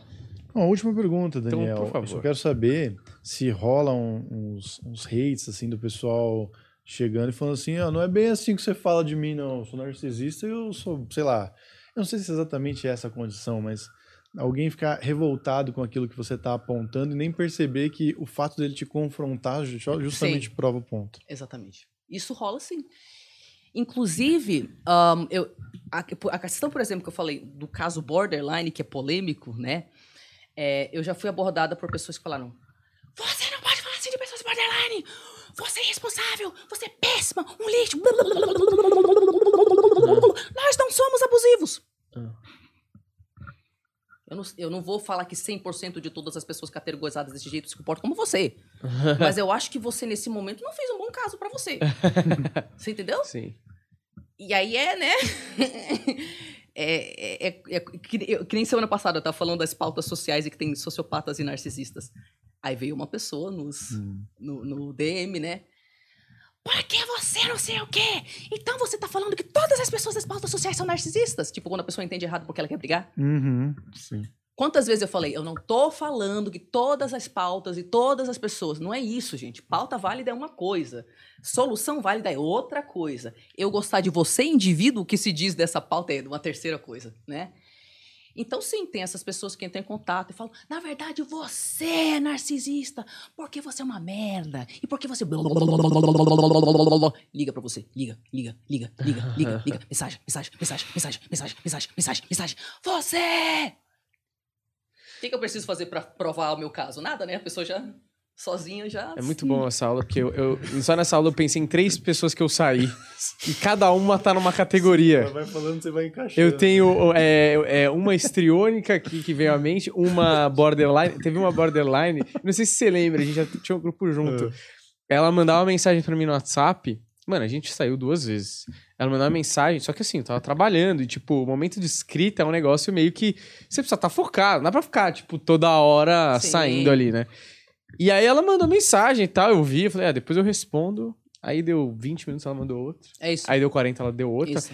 Não, aí foi piorando. Aí ela foi no meu Instagram e comentou na É minha isso. foto. Você não vai me responder. Tipo, passar uma Meu hora Deus. assim.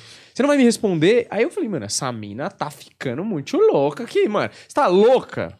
Tá maluco? Ela não foi na minha DM, ela foi no meu comentário de foto. É isso aí. Clássico borderline. Aí eu falei, mano, eu deletei a- o comentário, porque não tem o menor cabimento deixar um comentário desse, tá ligado? As pessoas Uhum. não tem nada a ver com isso.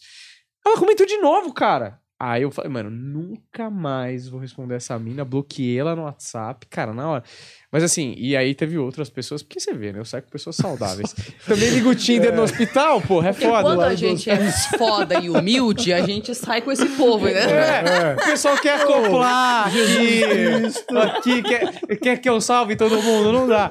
Agora, a última pergunta só que eu fiquei na cabeça é que eu tinha uma ideia de borderline totalmente diferente. E talvez seja aquela parada da galera falar na, na orelhada e eu nunca... Tem um negócio de, que chama cutting, né? Auto, automutilação. Automutilação. E eu ligava essa parada ao... Eu não sei porquê, pode ser ter nada a ver. Mas assim, com o borderline. Não, também tá ligado. Ao- ao- faz parte do critério diagnóstico. Algumas pessoas borderline, quando são tomadas por grande dor, é, é como se abrir uma ferida deixasse a dor vazar. Então, eu- é, e também, é, quando a gente se corta, também tem uma, uma liberação, eu não sei se é endorfina, tá? Mas algo que dá uma aliviada naquilo. Então, é um jeito meio torto da pessoa regular a emoção dela. Sim. Mas é, é interessante observar que as pessoas podem acabar se machucando por razões diferentes. Então, uma pessoa psicótica pode se machucar não para regular uma emoção, mas porque ela escuta uma voz que ela tem que se machucar.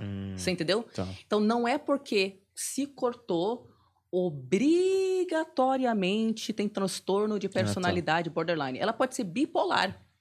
E num grande, num, num- num caso de depressão, ela pode estar se sentindo muito mal e naquele caso ela pode. Eu tenho uma amiga bipolar que se corta, Uhum. né? É, naquele momento ela pode usar uma automutilação como uma regulação emocional.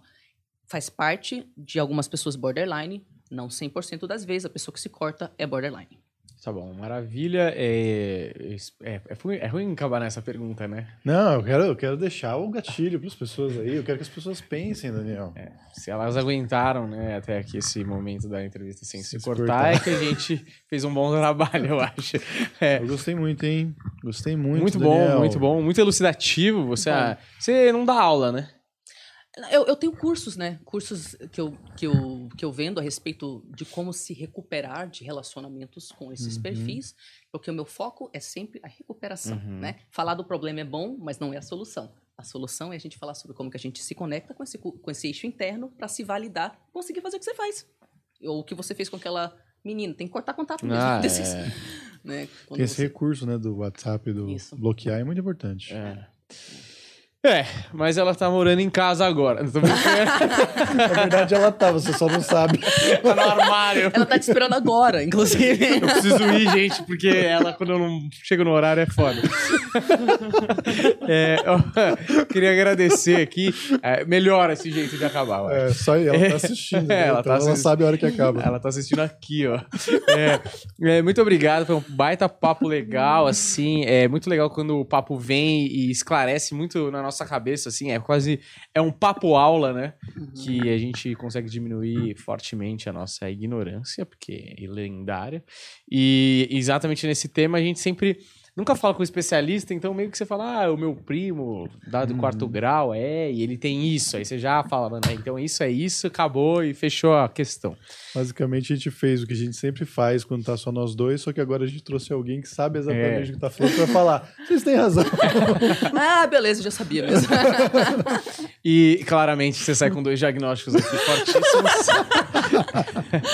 Mas é. Só tem maluco. né? Muito obrigado. Volte quando quiser. Eu acho que. Adoraria. Voltar, adoraria. acho que é um bom retorno aí, porque a gente abordou coisas é, de maneira mais profunda em alguns lugares, um pouco mais superficiais no outro, porque é pouco tempo e é, um, é uma vastidão Oh, de temáticas e de nuances, eu acho, né? Porque a mente humana realmente não é.